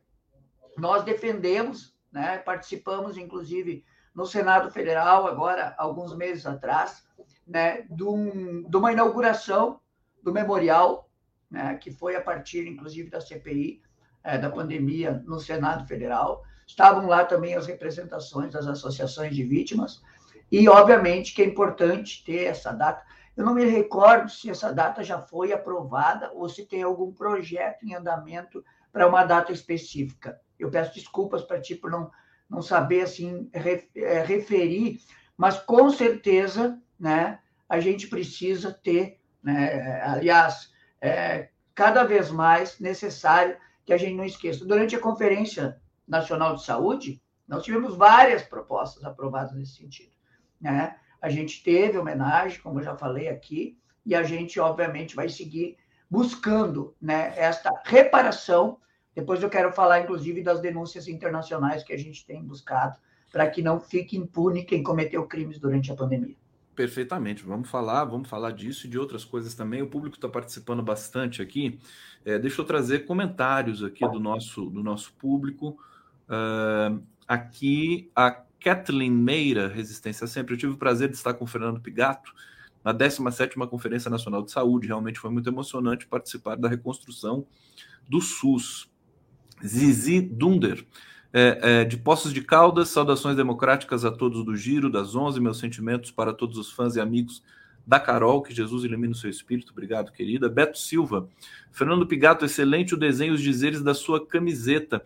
É, eu estou tentando ver aqui também. Peraí, deixa eu tirar a legenda aqui para ver melhor. Só um segundo. Vamos aumentar. Salvar a saúde do Brasil. SUS agradece um coração e o símbolo do SUS, o logotipo do SUS, a tatuagem do Zé Gotinha, né? O, o, o Padilha que fala assim: a gente foi lá e tatuou o Zé Gotinha. O Zé Gotinha que voltou com tudo, né, Fernando? Tem mais Ainda um comentário bem. aqui. Deixa eu só pegar aqui. Uh, Maria de Lourdes perguntando: e as vacinas perdidas por validade vencida? Vamos ver se o Fernando sabe algo sobre essa questão. Flávia Assis, quem é o presidente do Conselho Municipal dos Secretários de Saúde? o chamado Conacem, ela pergunta é, se o Fernando souber, por favor, é, e as vacinas de, de, que a validade venceu, o que, que você pode falar para a gente sobre isso? É, infelizmente, né, o governo passado né, teve é, muita negligência e foi uma ação também das que a gente considera ações criminosas, além da demora na vacina, a falta de uma campanha para fazer com que as pessoas se vacinassem. Aliás, a campanha era contra as vacinas, né? É isso que, que acontecia. Todas as denúncias, inclusive das investigações da CPI sobre a tentativa né, de também é, se lucrar, né, dá para se dizer uma palavra leve, vamos dizer assim, né, com todas as negociações feitas a partir da aquisição de vacinas, né, e, infelizmente, essas perdas dos estoques das vacinas que estavam com data para vencer foi algo que aconteceu no início desse ano. É, nós é, participamos, acho que é importante a gente também lembrar aqui, Conselho Nacional de Saúde, de todo o processo de construção para é, propostas do programa de governo das candidaturas que foram é, à eleição presidencial no ano passado. Nós fizemos né, um documento, fizemos inclusive um seminário da Comissão de Orçamento e Financiamento do Conselho Nacional de Saúde, Convidamos as quatro candidaturas que estavam em primeiro lugar nas pesquisas, obviamente que a que estava né, é, na presidência não compareceu, nós sabíamos que não ia comparecer, mas enviamos o convite igual. Mas as demais três candidaturas do Ciro Gomes, da Simone Tebet e do presidente Lula estavam presentes. Ali nós fizemos questão de entregar as nossas propostas. No segundo turno, né, da mesma forma, nós tivemos né, uma uma, vamos assim, uma, um trabalho muito grande para que as pessoas pudessem avaliar os projetos que estavam em disputa a partir dos posicionamentos do Conselho Nacional de Saúde. Né? E depois da eleição do presidente Lula, o Conselho Nacional de Saúde foi convidado a participar é, da, da, do grupo de trabalho da saúde na transição. Então, a partir dali, a gente conseguiu também fazer com que várias propostas nossas que tinham sido aprovadas no programa governo eleito durante a campanha eleitoral tivessem ações imediatas os 100 primeiros dias e também ações de médio e longo prazo.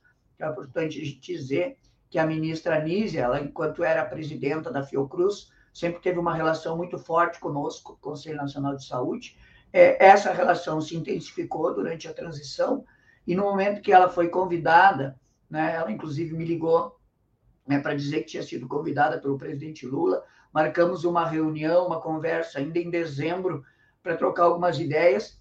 Ela tomou posse no dia 2 de janeiro e no dia 3, toda manhã, ela e o secretário executivo do Ministério da Saúde, Sodenberg Barbosa, estava, estavam conosco na reunião da mesa diretora do Conselho Nacional de Saúde. No, no mês de fevereiro, na nossa reunião ordinária, ela, o secretário executivo e todos os secretários e todas as secretárias nacionais do Ministério da Saúde participaram e de lá para cá a gente vem construindo, né, é, todo esse diálogo, essa, esse processo, vamos dizer assim, inclusive a própria realização da 17ª, porque o governo anterior não participava da comissão organizadora, nem das comissões específicas que estavam organizando a conferência. Nós fizemos a conferência né, a partir de uma rede de conselhos né, estaduais, municipais, locais. Inauguramos o processo de conferências livres, onde as pessoas foram eleitas delegadas e as propostas e diretrizes também vieram para o documento que foi debatido na etapa nacional. Ou seja, a nossa mobilização não contou com o Ministério da Saúde, muito pelo contrário. Dependendo do Ministério da Saúde, com certeza a 17 não ocorreria. Ela só aconteceu porque a gente está nesse novo momento. E aí tivemos também o respaldo do CONAS, que é o Conselho Nacional de Secretarias Estaduais de Saúde, e do CONASEMES, que é o Conselho Nacional de Secretarias Municipais. O presidente é o Williams Freire. Aliás, semana agora seguinte, né, a partir da, do domingo, é, nós teremos é, o congresso do CONASEMES, lá em Goiânia, eu estarei participando, inclusive, do primeiro dia da abertura, na segunda-feira, e não sei como é que vai ficar, enfim, a eleição que vai acontecer durante o congresso do CONASEMES, quem que vai estar na presidência é, do Conasems, mas até pelo menos o congresso vai acontecer na próxima semana. O presidente é Williams Freire.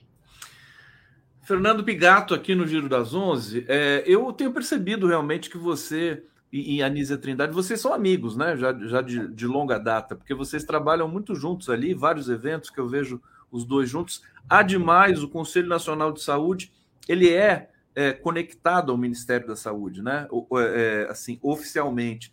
É, eu queria que você falasse um pouco disso, quer dizer, trabalhar com uma pessoa que, inclusive, os partidos é, que querem compor o governo, pressionando pelo Ministério da Saúde. O Lula deixou bem claro que a Anísia é, é, é, é da cota pessoal dele, né? que não vai ter, não vai mexer.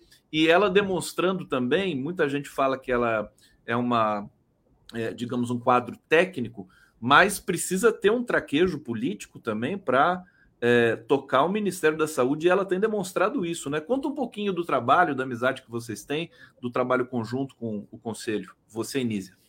É, eu posso considerar que é uma relação institucional, porque é assim que a gente estabeleceu quando ela estava na presidência da Fiocruz, né? E eu, na verdade, é, como eu assumi a presidência em dezembro de 2018, aí teve a reeleição em dezembro de 2021, o nosso mandato vai até dezembro do ano que vem, né? Esse período anterior, então, ela também estava na presidência da Fiocruz. Então, essa proximidade que a gente teve institucional, a gente passa né, com esse todo período aí que a gente enfrentou a pandemia de forma conjunta. É isso que é importante a gente também trazer. A Fiocruz sempre deu subsídios para nós tomarmos as nossas decisões, assim como outras instituições, a OPAS, da OMS, né, enfim, outras instituições que a gente teve é, movimentos que a gente ajudou a criar, como a Frente pela Vida e outros movimentos que surgiram na época da pandemia, resgatando, inclusive, né, o pessoal da, do movimento da reforma sanitária, os movimentos sociais, as entidades populares, porque a gente teve, é, eu represento né, no Conselho Nacional de Saúde os usuários. É, eu sou da Confederação Nacional das Associações de Moradores, CONAN. Então, sempre teve também muito preconceito quanto à participação de usuários, e a ministra Nízia, enquanto presidente da Fiocruz, sempre nos tratou com muito respeito e nos valorizou muito. Então, quando chegou né, esse período da transição, quando a gente conviveu o mês inteiro, né, a partir de todo o trabalho que tinha que ser feito, e é, nesse período agora, desses últimos meses, a gente se aproximou ainda mais, né, e a gente mantém, obviamente, uma relação né, cordial, de respeito e também é, institucional, e, amiga é aquela pessoa assim que eu digo que convive todo dia. A gente não convive todo dia, mas a gente tem uma ótima relação. Sabemos, inclusive, respeitar as diferenças que existem desses espaços, que é o Conselho e o Ministério. O Conselho está no organograma do Ministério da Saúde, assim como os conselhos estaduais estão no organograma das secretarias estaduais, os conselhos municipais no organograma dos conselhos municipais, mas, ao mesmo tempo, né, o Ministério da Saúde, a ministra, é Conselheira Nacional de Saúde, porque temos 50% do segmento de usuários, 25% do segmento de trabalhadores e trabalhadoras e 25% do segmento de gestão e prestadores de serviços. Ele chama segmentos porque é a denominação que está lá na Constituição. Né? Mas são essas partes que formam a composição de um Conselho de Saúde, seja ele no município, no estado ou nacional. É, e eu queria aqui aproveitar para dizer que a gente avançou e muito nesse último período com o resgate dos programas que tinham sido extintos. A gente participou ativamente de todas as discussões. Nós temos 19 comissões intersetoriais do Conselho Nacional de Saúde e o Ministério está indicado para todas. Anteriormente, o Ministério estava ausente, então é importante também fazer esse resgate. E toda essa construção que a gente fez para a 17 foi a toque de caixa, como se diz né? não teria. O tempo é, corria. Nós tivemos o 8 de janeiro, mais uma tentativa né, de desestabilizar a nossa democracia, e é, nós tivemos aí, não deu cinco meses para preparar toda a conferência. Né? Então, obviamente que a gente agradece muito a forma como o Ministério da Saúde tem se relacionado conosco. Nós temos questões que a gente aponta que necessita avançar, é, isso também é importante a gente deixar muito explícito aqui. Né? Não são todas as questões que há concordância né, de quem está no Ministério da Saúde de quem está no Conselho. Nós vamos aprofundar vários debates no próximo período, inclusive a partir das diretrizes e propostas aprovadas nesta conferência. Né? E nós lançamos, com a homologação da ministra, acho que isso é uma grande novidade, que é importante destacar, que é uma campanha institucional que vai ser vinculada em todo o Brasil para incentivar a criação e o fortalecimento de conselhos locais de saúde pelas referências das unidades básicas, as mais de 42 mil unidades básicas de saúde no Brasil. Tem muitas é, localidades que já têm conselhos é, instalados. É, muitos municípios, que os seus conselhos municipais atuam para que os conselhos locais funcionem. Na pandemia, inclusive, ficou demonstrado que onde existia conselho local de saúde funcionando, o enfrentamento à pandemia foi melhor, porque ali a comunidade está organizada. Né? A mesma a composição, 50% usuários e usuárias, 50, 25% trabalhadores e trabalhadoras e 25% gestão e prestadores, que tem ali o pessoal da Associação de Moradores, que tem ali o pessoal do Clube de Mães, da escola, eu brinco, né, que no Rio Grande do Sul, que eu sou gaúcho, até o pessoal do CTG pode participar, ou seja, tu tenha todas as organizações ali que vivem em torno, que existem em torno das unidades básicas de saúde, para que cada vez mais a gente enraize o sistema único de saúde, porque a gente só conseguiu vencer a pandemia, apesar de todo negacionismo, né? De tudo que aconteceu, né, do governo de extrema direita que estava tentando usar a pandemia para exterminar mais pessoas, porque a gente tem um SUS muito forte, mas a gente precisa enraizar ainda mais. A gente precisa estar tá lá no local onde as coisas acontecem, para que a comunidade ajude a detectar os problemas e aponte as soluções. Fernando Pigato aqui no Giro das Onze conosco. Deixa eu ir para o bate-papo. Maria Carvalho está dizendo aqui: bom dia. A dengue está trucidando a população da uh, Alagoas, de Alagoas e do Brasil. O Ministério da Saúde comprará essa vacina para a população? Ela pergunta. Hoje só está disponível na rede privada. Daqui a pouquinho você responde, meu querido Fernando. É, Rita Pinto está dizendo aqui: nossa, muito sentida, sigo e admiro o trabalho da Carol, geralmente ela respondia, gentilmente ela respondia quando fazia comentários. Uma grande cartunista, mente afiada. Perdemos mais uma de luta. Obrigado, Rita. E Marli Dompieri. Fernando, quando teremos o PL é, 1821-21 aprovado? A regulamentação da profissão de sanitarista é muito é importante para o SUS. Uh, não sabia dessa, desse PL? É, então, fica aí a pergunta, essa do PL e é, essa aqui da dengue, né? Isso. Deixa eu colocar aqui na tela. Vamos lá.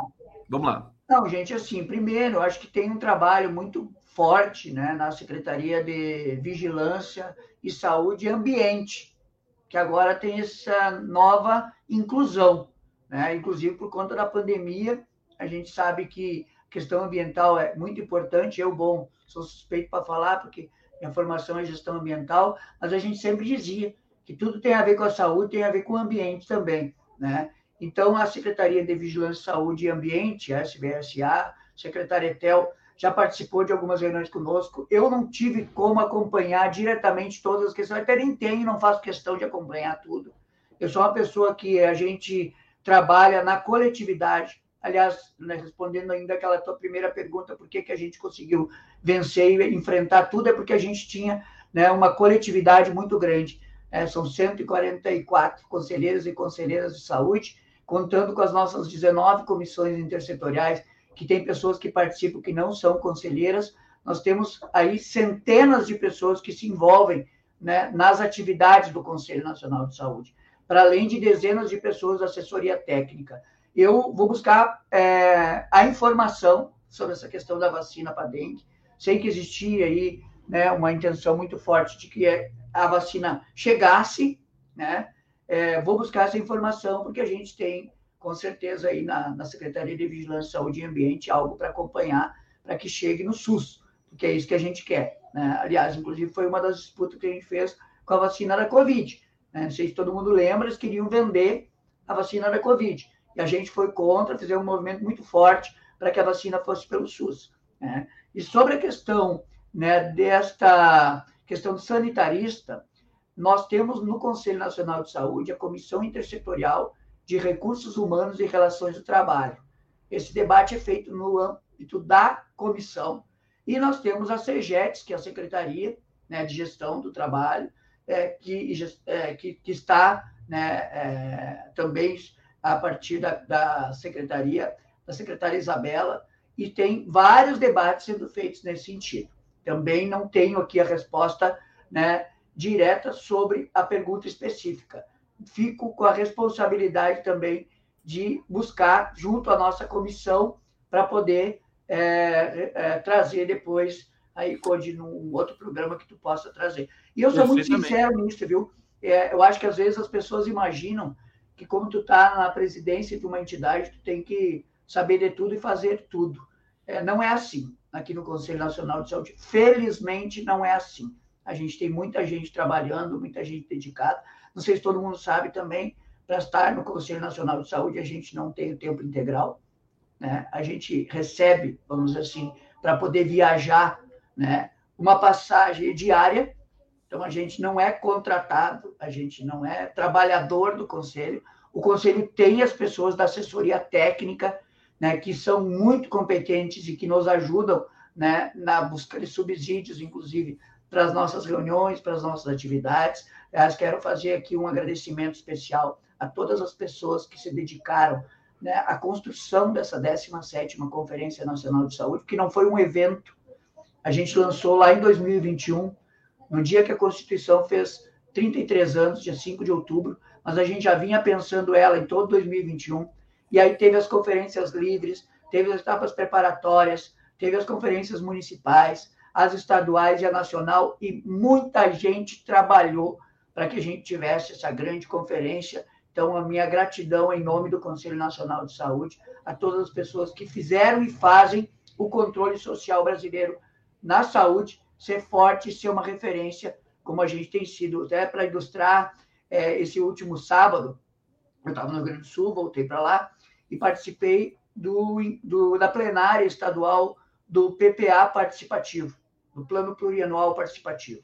Né? E o reconhecimento, além do reconhecimento que a gente teve do próprio presidente Lula, em dizer todas as conquistas que tiveram na saúde no Brasil são fruto de conferências de saúde, assim como o ministro Márcio Macedo, a ministra Simone Tebet, o ministro Paulo Pimenta, o ministro Alexandre Padilha, que estavam lá no Rio Grande do Sul no sábado, num reconhecimento ao papel do controle social brasileiro. E é assim que a gente precisa continuar fortalecendo cada vez mais a participação das pessoas para definir, inclusive, o orçamento. Agora a gente está se dedicando, né? Estou aqui para se dedicar até o dia 20, quando nós teremos reunião 19 e 20, nós aprovarmos uma resolução do Conselho, que é o que vai influenciar no Plano Nacional de Saúde e no Plano Plurianual, a partir do que foi aprovado na conferência de 2024 a 2027. Ou seja, a gente tem que colocar no orçamento para que a gente tenha as políticas públicas sendo executadas.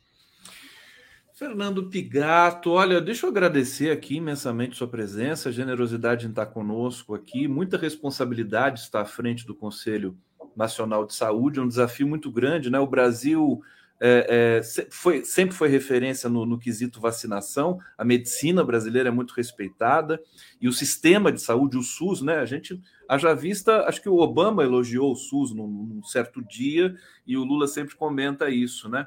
Então, para fazer cada vez mais forte né, esse, esse sistema único de saúde, também todas as é, outras entidades que estão juntas aí e que fazem com que esse emaranhamento, essa integração seja cada vez mais forte. Fernando Pigato, te agradecer demais, presidente do Conselho Nacional de Saúde, sucesso, boa sorte, estamos à disposição sempre que tiver alguma novidade aí no Conselho, é, por favor, nos avise, que você vai voltar aqui para conversar com a gente. Obrigado. Que legal, muito obrigado em participar contigo, né, com todas as pessoas que estão acompanhando aí o 247. Vou dizer que a gente também fica à disposição né, para poder a gente ter outros diálogos como esse. E queria me despedir aqui, como a gente sempre faz, né, um forte abraços. abraços, é muito bom, muito bom. Abraços. Obrigado, Fernando Pigato. A gente vai para a transição aqui. Até a próxima, querido.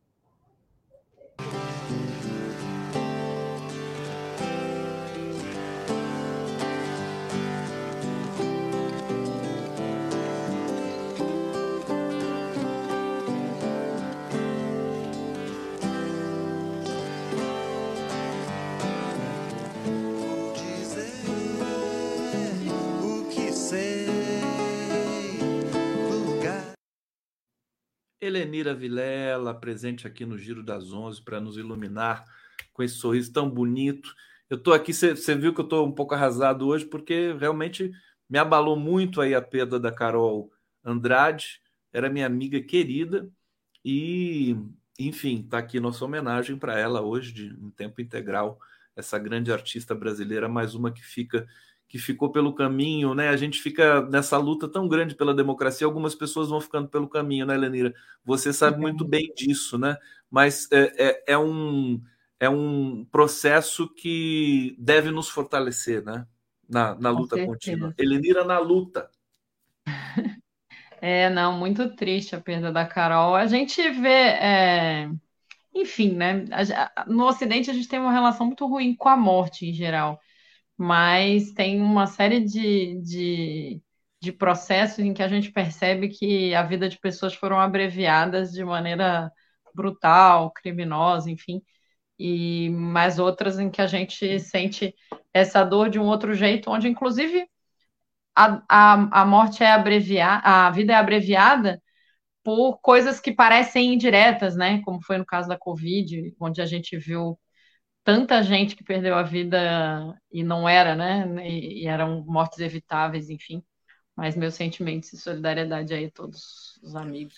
Heleneira, querida, é, vamos começar a falar do Cancelier, é, porque o TCU uh, acabou de né, divulgar, descartou irregularidade em programa da UFSC, né, que motivou uh, aquela prisão tão violenta, aquela coisa terrível que aconteceu, que levou é, o, o reitor ao suicídio, dramático também.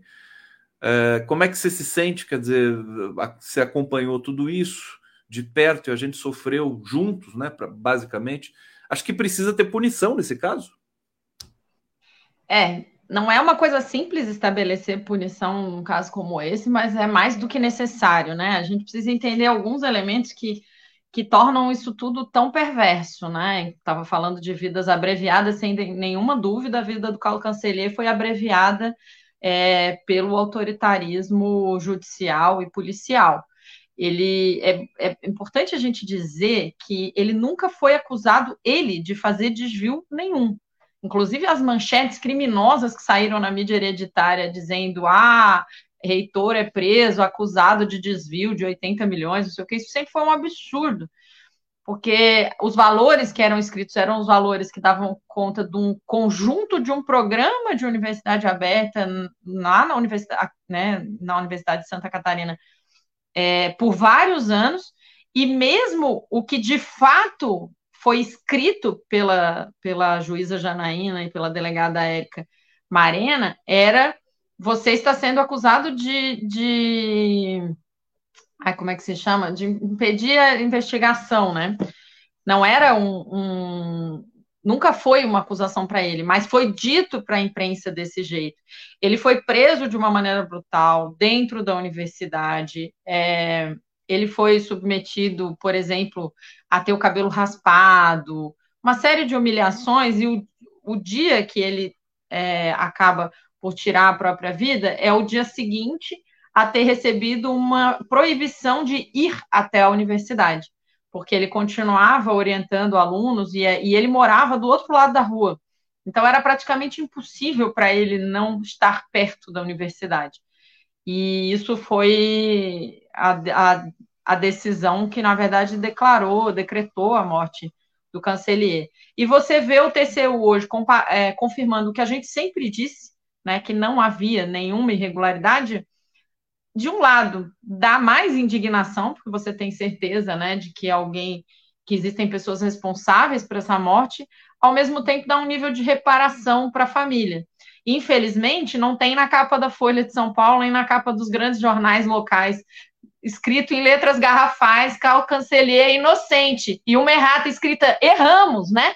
No dia que a gente deu uma, uma manchete dizendo que ele foi preso porque era responsável por ele não não era responsável. E eles jamais corrigiram e principalmente nunca corrigem no mesmo tamanho, né? Nunca com a mesma ênfase. Então, sem dúvida nenhuma, é preciso que as pessoas sejam responsabilizadas, elas precisam responder pelos crimes que cometeram e pelos abusos que cometeram.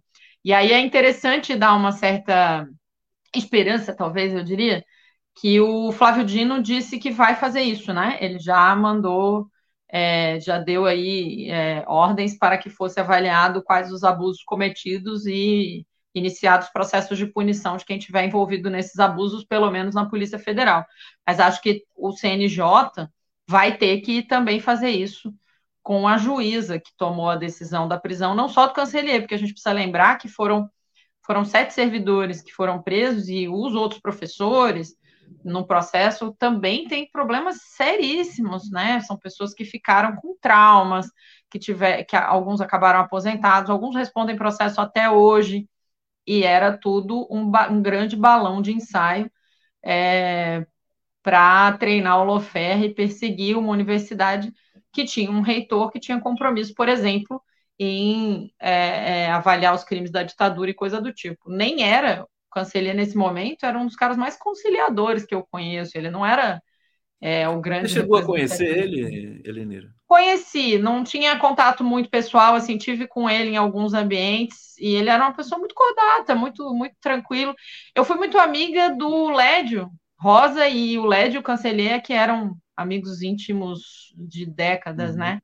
E eu, então eu conheci bastante o, o Cancelier por meio do Lédio e recentemente por meio da Anderlise, que é a presidente do PCdoB aqui, que trabalhou muito tempo com ele também e que tem me contado muitas coisas a respeito, assim, mas diretamente eu conversei muito pouco em poucas oportunidades. É terrível, né? Porque de, de, depois de tudo que aconteceu, vem o TCU e ratifica tudo aquilo que a gente havia denunciado e tudo mais. É, então, parece que dói. parecido com aquele dia que o Toffoli disse que condenou o Januíno é. sabendo que ele era inocente. É, é um sentimento parecido, assim, aumenta a indignação por um lado, ao mesmo tempo você fica, né, finalmente foi reconhecido, é, é meio contraditório. Eu vou pedir desculpa a todos vocês aqui, porque eu vou ter que colocar um vídeo, tapem os narizes, né? Quando sempre que a gente desce ao esgoto, a gente tem que pedir uma certa licença aqui para o nosso público. Vou colocar esse vídeo, vou pedir para a Helenira comentar na sequência. Vamos ver juntos aqui, com aquele cuidado de praxe. Tá aí, vamos ver. Educação dos filhos. Tirem um tempo para ver o que eles estão aprendendo nas escolas.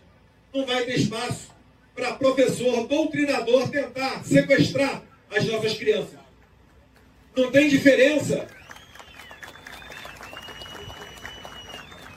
Não tem diferença de um professor doutrinador para um traficante de drogas que tenta sequestrar e levar os nossos filhos para o mundo do crime.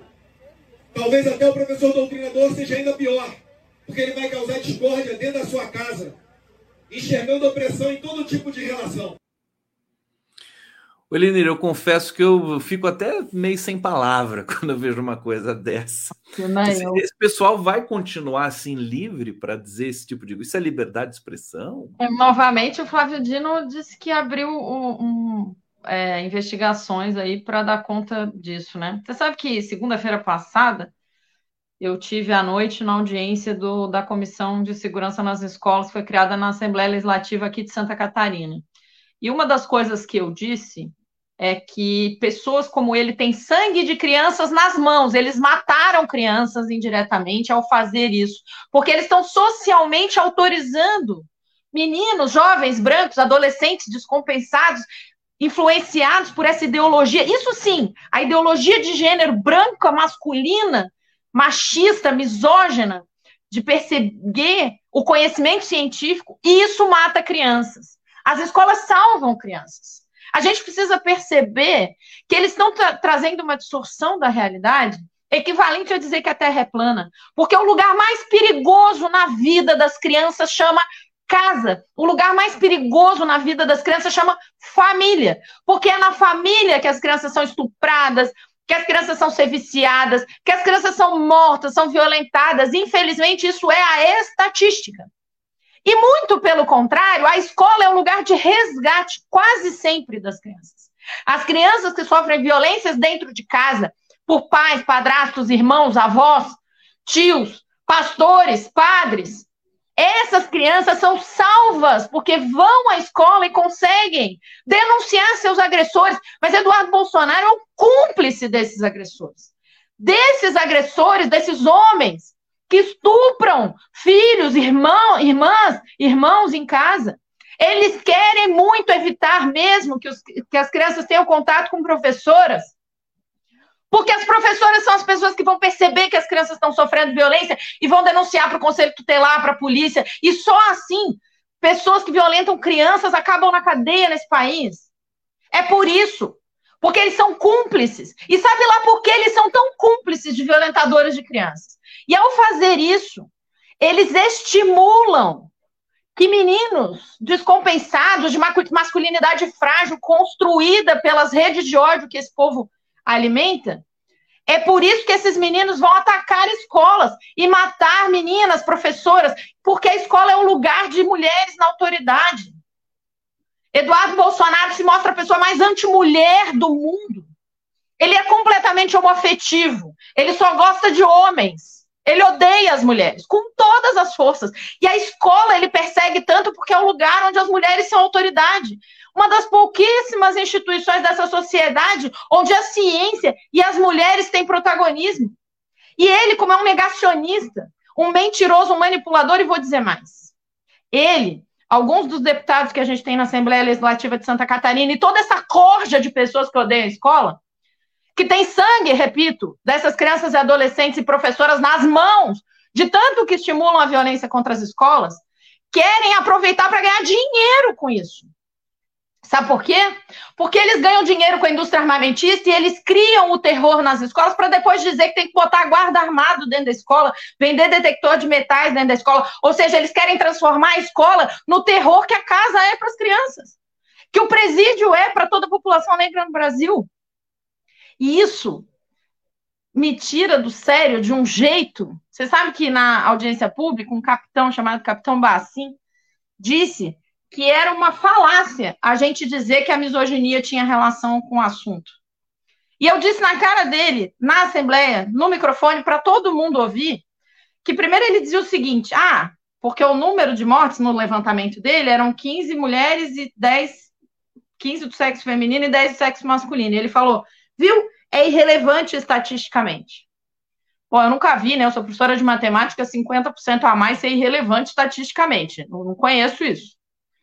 Mas, além disso, de fato, infelizmente, nas escolas morre muito menos criança e adolescente do que morre dentro de casa. Se a gente fosse comparar por isso, né?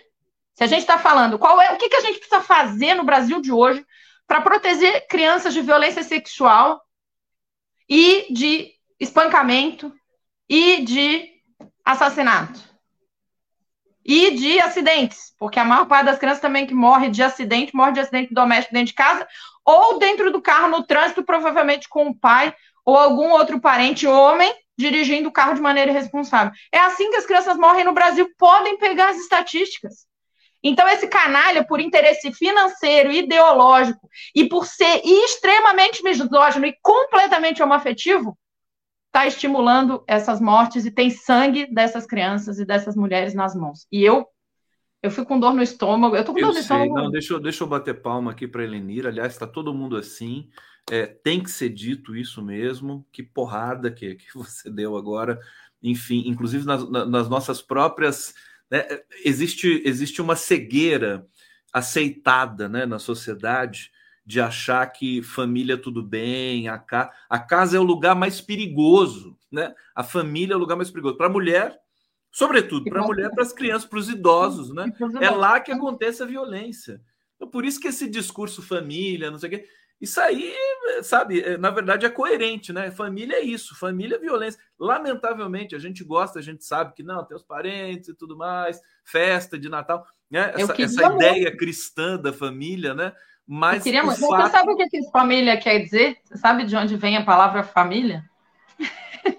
eu faço, de vez em quando eu falo disso, porque eu acho muito significativo, até estranho. Eu entendo, obviamente, quando a comunidade LGBT, por exemplo, quer que eles sejam reconhecidos como família também, mas tem um problema, e, é, e não é com a comunidade LGBT, é com a palavra família e com o que família concretamente acabou significando na nossa sociedade. Família é o conjunto de propriedades do Senhor, de escravos e de propriedade do Senhor. É, eu vou até pegar, é fâmulo, se eu não me engano, em latim, a é origem. Latim? Deixa eu pegar Acho aqui que também. É. Fiquei curioso. Eu sabia agora. isso de cor, agora esque esqueci. Cadê? Origem etimológica vem do famulus, que quer dizer escravo doméstico.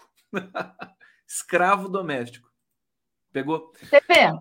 Tá vendo por que, que dá, que dá? Infelizmente, Conde, o lugar mais perigoso na sociedade para as crianças, para os adolescentes e para as mulheres é a própria casa delas.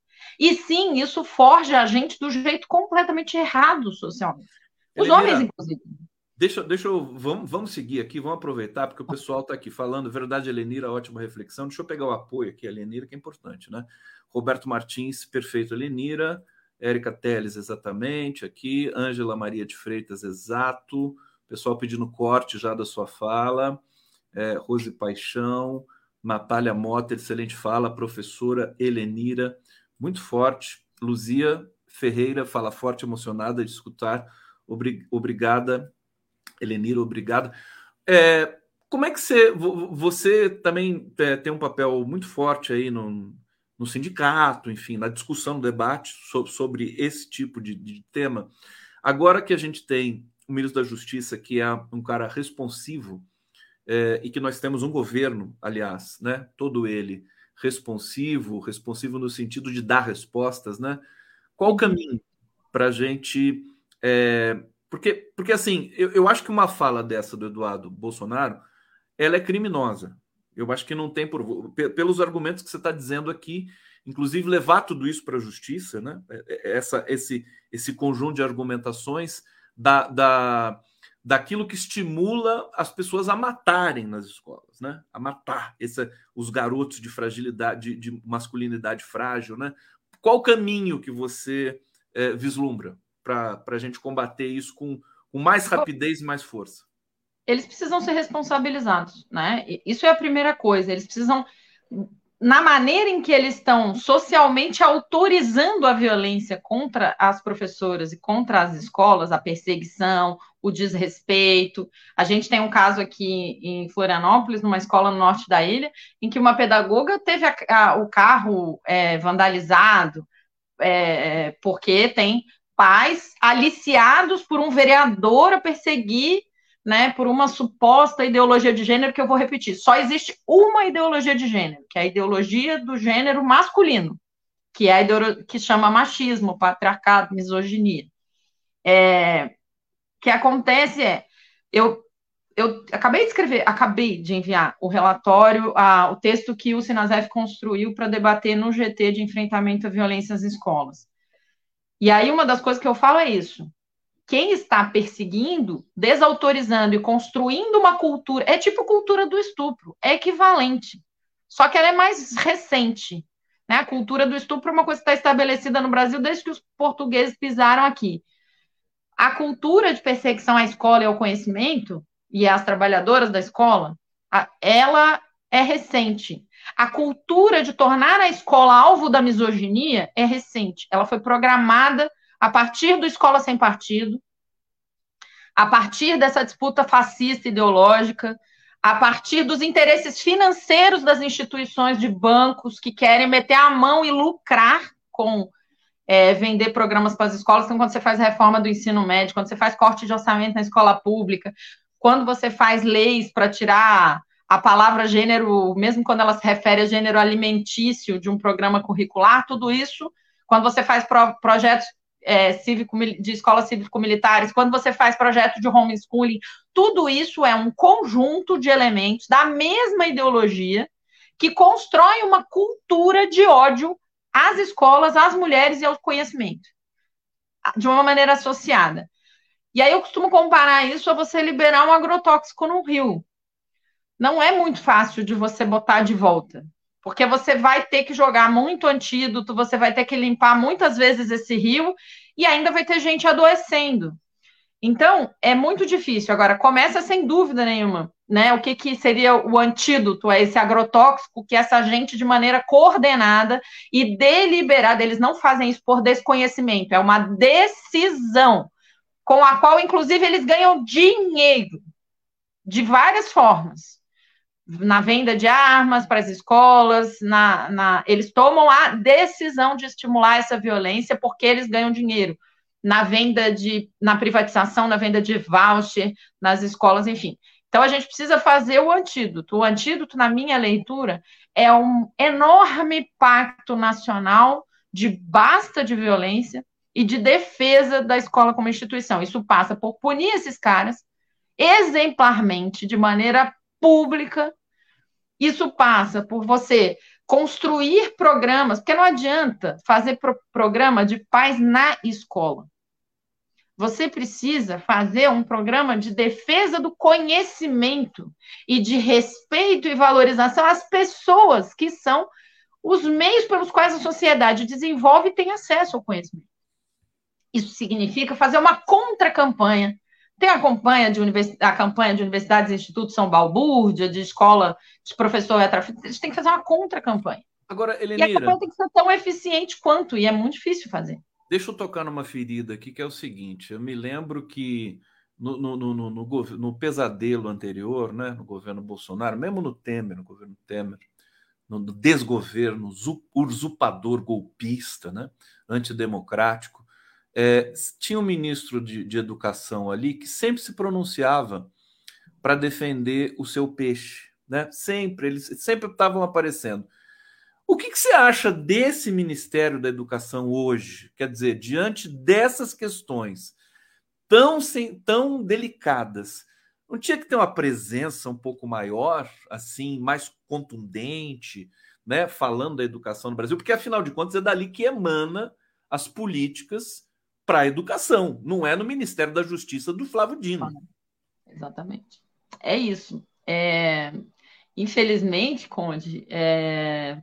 eu acho que a atuação do Camilo é muito. É... Ah, eu não consigo achar uma palavra menos. Não dá para ser um eufemismo. É incipiente em relação a isso. Eu, no dia que aconteceu o ataque à creche aqui em Blumenau, do bairro da Velha, eu gravei um vídeo ao vivo no Instagram chorando, né? E uma das coisas que eu disse foi: Camilo, você tem que liderar esse processo com o presidente Lula. Vocês precisam juntos com o conjunto. Sabe aquilo que foi feito no 8 de no 9 de janeiro? De você ir até os poderes, levar todos os governadores, todos os parlamentares e descer a rampa Visitar e sair do palácio. escolas, né? Visitar. Exatamente você precisa fazer um processo em que, primeiro, não deixar né, é, sem resposta é, falas como essa, porque a gente tem essa obrigação, sabe? A gente tem essa obrigação, é, como qualquer professor tem a obrigação de responder. E não é passar o vídeo e escrever um comentário, ah, que absurdo. Não é botar no Twitter e escrever inaceitável. Isso é muito pouco. A gente precisa de um posicionamento de fato, de uma decisão social de fazer uma coisa que o Brasil nunca fez. Porque desde a colonização dos portugueses, a verdade é que o conhecimento científico só foi valorizado por Dom Pedro II, por Anísio Teixeira, por Darcy Ribeiro, basicamente, e pelo Lula e a Dilma.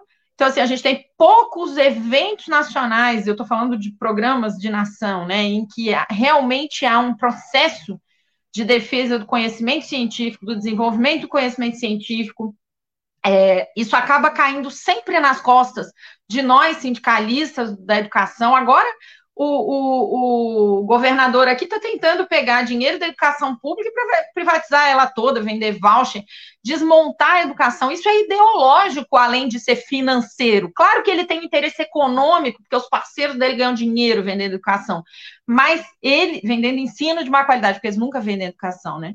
Mas eles é, eles estão eles têm um interesse, eh, um desmonte ideológico. E aí o Camilo, o Lula, precisam ser, em conjunto, fazer essa revisão, entendeu? Isso tem que ser simbólico, isso tem que ser cotidiano, precisa ser forte e precisa ser uma decisão. Não dá para esperar o Flávio Dino corresponder. O Flávio Dino montou o GT de enfrentamento à violência nas escolas, montar, foi montado um GT interministerial, eu faço parte do GT do MEC. Isso é necessário mas não tem como responder com, de, com, com, respostas pontuais. Isso é um problema social. É um agrotóxico que está espalhado no ar e na água. E você não tem antídoto para ele botando uma gotinha de alguma coisa aqui ou ali. Aconteceu outro assassinato no Rio Grande do Norte essa semana, morreu um adolescente. E a gente não está, a, a gente está normalizando a morte nas escolas, assim como a gente normalizou há muitos anos o estupro e a morte das crianças em casa. Então, o Camilo precisa. E, e, e eu vou ser muito cruel no que eu vou dizer. Se ele não tivesse, não tiver né, a consciência política da necessidade nacional disso, do quanto isso é importante como projeto de país. Se fosse uma questão só oportunista, eu não estou dizendo que ele é isso, eu não acho que ele é isso, mas se fosse só por isso, do ponto de vista oportunista, ele podia virar um herói nacional. Agora, ele tem a obrigação de fazer isso. E eu falei isso aos prantos, porque eu conheço o bairro da Velha, eu não conheço a creche especificamente, nem nenhuma pessoa especificamente que morreu, mas eu conheço o bairro da Velha em Blumenau, é o lugar onde moravam vários companheiros do Sindicato dos Transportes. São, é um lugar que eu tenho, né, tive em algum momento alguma relação, e aí é, não dá, entendeu? Você, por que, que ele não pegou um avião, não foi para lá? Eu iria. Eu ia trazer o Lula para ir lá. Claro, não, e, e você tá morrendo falando... machadada. É uma loucura. São professoras morrendo a facada dentro da escola. Sabe? A gente tem que. E aí, a partir do fato de estar tá lá, como é, você tem que construir uma campanha nacional de dizer nós defendemos o conhecimento. Tem que passar a dar prêmio, não só acho ótimo, até, maravilhoso. Lula. Até para é, orientar, confortar e, e, e, e é, manifestar segurança para o pro, pro profissional da claro, educação trabalhar. Exato. Como é que a gente sai de casa para ir para aula, gente? É, eu, eu acho ótimo o Lula ter ido visitar as jogadoras de futebol da seleção feminina. Acho ótimo, acho simbólico, acho necessário.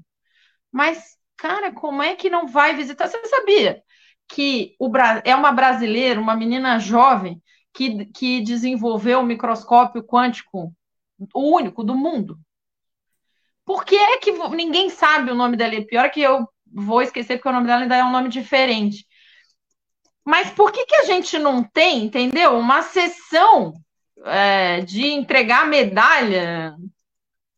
Eu vou até achar o nome dela aqui. É, eu preciso achar o nome da moça. procurando, deixa que eu procuro, deixa que eu acho. Segue, segue o fio. Então, mas ela, ela, a gente precisa, sabe quando um esportista ganha uma medalha olímpica e a gente fala, olha, quando a Raíssa ganha uma medalha no campeonato, acho maravilhoso, tem que valorizar, eu não tenho absolutamente nada contra valorizar isso. Mas por que é que os grandes cientistas brasileiros não são conhecidos do povo brasileiro? Porque a gente não dá valor. E o governo não é o único, nem é o principal, mas é um instrumento muito importante para fazer isso. Há duas semanas atrás, é, virou um, barco aqui na costa com aquele ciclone da outra semana, não dessa semana, aqui em Santa Catarina. E o menino, o homem que salvaram-se seis de oito, ele mandou um áudio para o professor do Instituto Federal de Santa Catarina do campus Itajaí, agradecendo, porque foi com os ensinamentos dele que ele pôde se salvar e salvar a vida dos colegas. O cara fez isso. Como é que o Lula não chama essa pessoa? Entendeu? Esse professor. Isso também faz parte dessa campanha. Educação salva vidas, gente. Salvou a vida de seis pescadores num ciclone aqui em Santa Catarina. Isso dito pelo aluno. O aluno mandou um áudio. Então, assim, por que que a, né? Você descobriu o nome da moça, que eu sempre esqueço. Ah, o Pedro Dark está falando aqui. Katseri Casácio, é isso? Essa mesmo. É que eu falei que o nome dela é difícil, é Katseri Casácio. Essa moça, uma jovem brasileira, que está na Austrália, que não pôde fazer isso aqui. Por que, que não é todo brasileiro no mundo tinha que conhecer o nome do Miguel Nicoleles? Todo brasileiro tinha que conhecer o nome do Miguel. Miguel Nicoleles é o maior neurocientista do mundo. É brasileiro. Vale muito mais ter um Miguel Nicoleles, bom, aí é infinita a diferença, do que ter um asco tipo Neymar famoso. Entendeu? A gente precisa valorizar a a escola, o co... e, repara que eu estou sempre fazendo associação entre valorizar a escola, os profissionais que trabalham na educação e o conhecimento, os profissionais que desenvolvem o conhecimento e o conhecimento. Porque no Brasil a gente tem uma cultura de que as pessoas vão para a escola para passar e ter diploma, elas não vão para aprender. Isso é uma cultura histórica, isso não é uma coisa que foi inventada ontem, não. Nem inventada pelo último governo, isso é histórico. Porque foi uma maneira de universalizar a escola sem universalizar os instrumentos que a classe trabalhadora precisa para se emancipar. Então, você faz e cria uma cultura de que o que você vai estar fazendo lá é arrumando um jeito de ganhar uma nota. E eu falo isso assim: semana passada eu fechei o semestre letivo. Nossa, um monte de aluno me procura na última semana e fala assim: professora, não dá para dar um jeitinho para eu passar? Eu não queria reprovar. Na última semana de aula, colega, dá para dar qual jeitinho? Você não aprendeu. Eu não tô. Eu lá gosto de reprovar alguém. Eu tenho colegas que gostam, mas na, área de matemática eu tenho que admitir, porque nem todo professor é bom, nem todo professor é santo, não é isso que eu estou falando. Mas a gente não gosta de reprovar aluno, em geral. A gente reprova porque a gente olha e fala, cara, o cara não sabe o mínimo do mínimo. E como às vezes a gente acaba criando uma série de mecanismos para a pessoa não evadir, para dar, ela acaba passando sem saber. E aí eu vou dar aula num curso de engenharia, eu vou dar aula de cálculo e os moços não sabem somar fração, que é um negócio da terceira série do ensino fundamental. E isso é ruim. A gente precisa socializar o conhecimento, mas foi um mecanismo que a burguesia, essa burguesia cruel brasileira, ela arrumou para dizer: não, nós demos educação para todo mundo, mas todo mundo vai para a escola, mas aprende muito pouco. Ainda que a, que, que a escola, com todas as dificuldades que nós temos e todos os problemas que nós temos, seja muito melhor do que está fora dela, porque ainda né, aprende muito mais do que eles gostariam. Ô, ô Elenira, tem, tem, tanta coisa nesse campo, você, você discute isso intensamente, tem a questão da, da, da, da do, dos efeitos da pandemia, da evasão escolar que aumentou, que tem que combater tudo isso. E eu fico pensando aqui, o Lula tem dado atenção, porque o Lula é o grande é, é, a grande figura do governo, né? Tudo que passa por ele, que ele legitima. Por exemplo, quando ele foi lá no território Yanomami, né? muda-se o tratamento que se dá no país e no mundo com relação aos povos indígenas. Então, eu acho que falta, falta mesmo ele próprio né, dar esse exemplo, até para ver se o Camilo pega no tranco e vai lá. Mas o Camilo não está faltando ele. O Lula não consegue. Ele, ele é muita coisa, né? Para ele. É muita coisa. Ele, ele fez declarações muito bonitas na, na, na, na retomada das obras da Universidade Latino-Americana, né? O Lula é um cara que fala muito da importância da educação, mas é, precisa ter. Não, mas ali... é, é, é, o simbólico do que você está falando. Quer dizer, você tem um, você tem um acidente né, da natureza, lá o Lula vai lá, sobrevoa de helicóptero, não sei o que, não sei o que. Essa, essa a Malala teve aqui, você soube? A Malala, a Malala. teve? Sim, sim, sim, sim. Foi pouquíssimo noticiado. O Camilo recebeu ela, mas isso ficou circunscrito a pequenas notinhas. Gente, a Malala é um símbolo internacional da luta das meninas e das mulheres em defesa da educação, do direito à educação se, se eu sou ministra da Educação, eu não sou, tem gente que vive dizendo aí, né? É, mas se eu sou ministra da Educação e uma figura como a Malala vem para o Brasil. Não, não, e tem, tem mais uma coisa. Ontem eu vi que uma notícia assim que o governo já exonerou, demitiu 1.100 funcionários é, por corrupção. Quer dizer, e, e não tem a divulgação disso. Quer dizer, o governo precisa a esquerda precisa capturar de novo esse essa combate à corrupção, porque senão, daqui a pouco, parece que a esquerda não liga para isso. Não, tudo tudo parece que ela que gosta da não corrupção. discute, a gente deixa a direita monopolizar. Tudo que a gente abre mão de discutir, a gente deixa a direita monopolizar. E aí. Né? a gente está chegando aqui no, no final. É, eu vi aqui a, a, a cientista brasileira, né? A cientista brasileira responsável por microscópio quântico que vê o impossível Catieri Casácio. Fantástico. Depois eu vou ver com calma essa matéria aqui. É... Rapidamente, dois minutinhos para você falar da reforma do ensino médio, dos editoriais ali do, do Estadão. O que está rolando então, ali? Nós estamos num momento crucial da reforma do ensino médio, que é parte desse problema todo, porque o que, que era a reforma do ensino médio? Banqueiros e gestores, CEOs e fundações de bancos, dizendo: professores, vocês não sabem o que vocês estão fazendo no ensino médio, nós vamos aqui ensinar vocês. Aí capturaram o governo golpista, Mendoncinha apresenta a medida provisória, em seis meses ela está aprovada e o caos está instalado. É, o que, que acontece neste momento? Está terminando o prazo da consulta pública. O CONSED, que é o Conselho Nacional de é, Secretários de Educação, apresentou uma proposta que eu vou chamar, e é um eufemismo de gambiarra. Porque uma das piores coisas, as duas piores coisas, que mesmo eles, o Todos pela Educação, as fundações dos bancos, não conseguem esconder a vergonha, a incapacidade, a. Não tem adjetivo, me faltam adjetivos. A inutilidade do que eles propuseram, a não ser eles mesmos ganharem dinheiro, quando eles propuseram, tem dois elementos que nem eles conseguem negar que é uma vergonha. Um, o teto de ensino da formação básica. Quer dizer, você dizer para as escolas e para as redes, vocês estão proibidos de ensinar mais, né? Que é um despropósito, um despautério. Que é as 1.800 horas, que chegou como proposta das fundações de banco, assinado pelo nome do Mendonça, de 1.200 horas. O Congresso desgraçado, aquele miserável daquele Congresso que aprovou o impeachment da Dilma, achou uma vergonha deixar 1.200 horas e aumentou para 1.800 mas é absolutamente insuficiente, desestruturou o ensino, está deixando os meninos muito tempo na escola sem saber o que estão fazendo, porque a outra vergonha são os itinerários formativos, aquelas coisas que daí eu não vou falar de novo, que saiu na imprensa, né, disciplina de bolo de pote, de brigadeiro gourmet, de como ser milionário, é, recebendo aula de como ser milionário de alguém que ganha 3, 4 mil reais por mês, e assim vai. Essas duas vergonhas, até eles mesmos admitem a própria incompetência, só que eles fingem que foi ah, foi um problema da pandemia e das redes que não souberam implementar. Quando não, era um problema estrutural do projeto, porque os banqueiros não entendem de educação e por isso propuseram uma coisa absurda. Bom, que, qual é a gambiarra que eles estão propondo, Conselho de, de, de Secretários de Educação? É, pegar 300 horas dos itinerários formativos e passar para ter uns itinerários formativos de formação geral. Quando eu falo formação geral, estou falando de matemática, português, biologia, química, história, geografia, física, tá? Então, é trazer 300 horas e criar um itinerário formativo ligado a uma área da formação geral. Ou seja, passar sem mudar a lei, fingindo que é um itinerário formativo, mas na verdade a gente vai complementar as horas das 2.100 horas, mas vai fazer isso mal feito. Segunda coisa, criar um cadastro nacional para não ter esses absurdos dos itinerários formativos que foram criados. Nenhuma das coisas resolve o problema.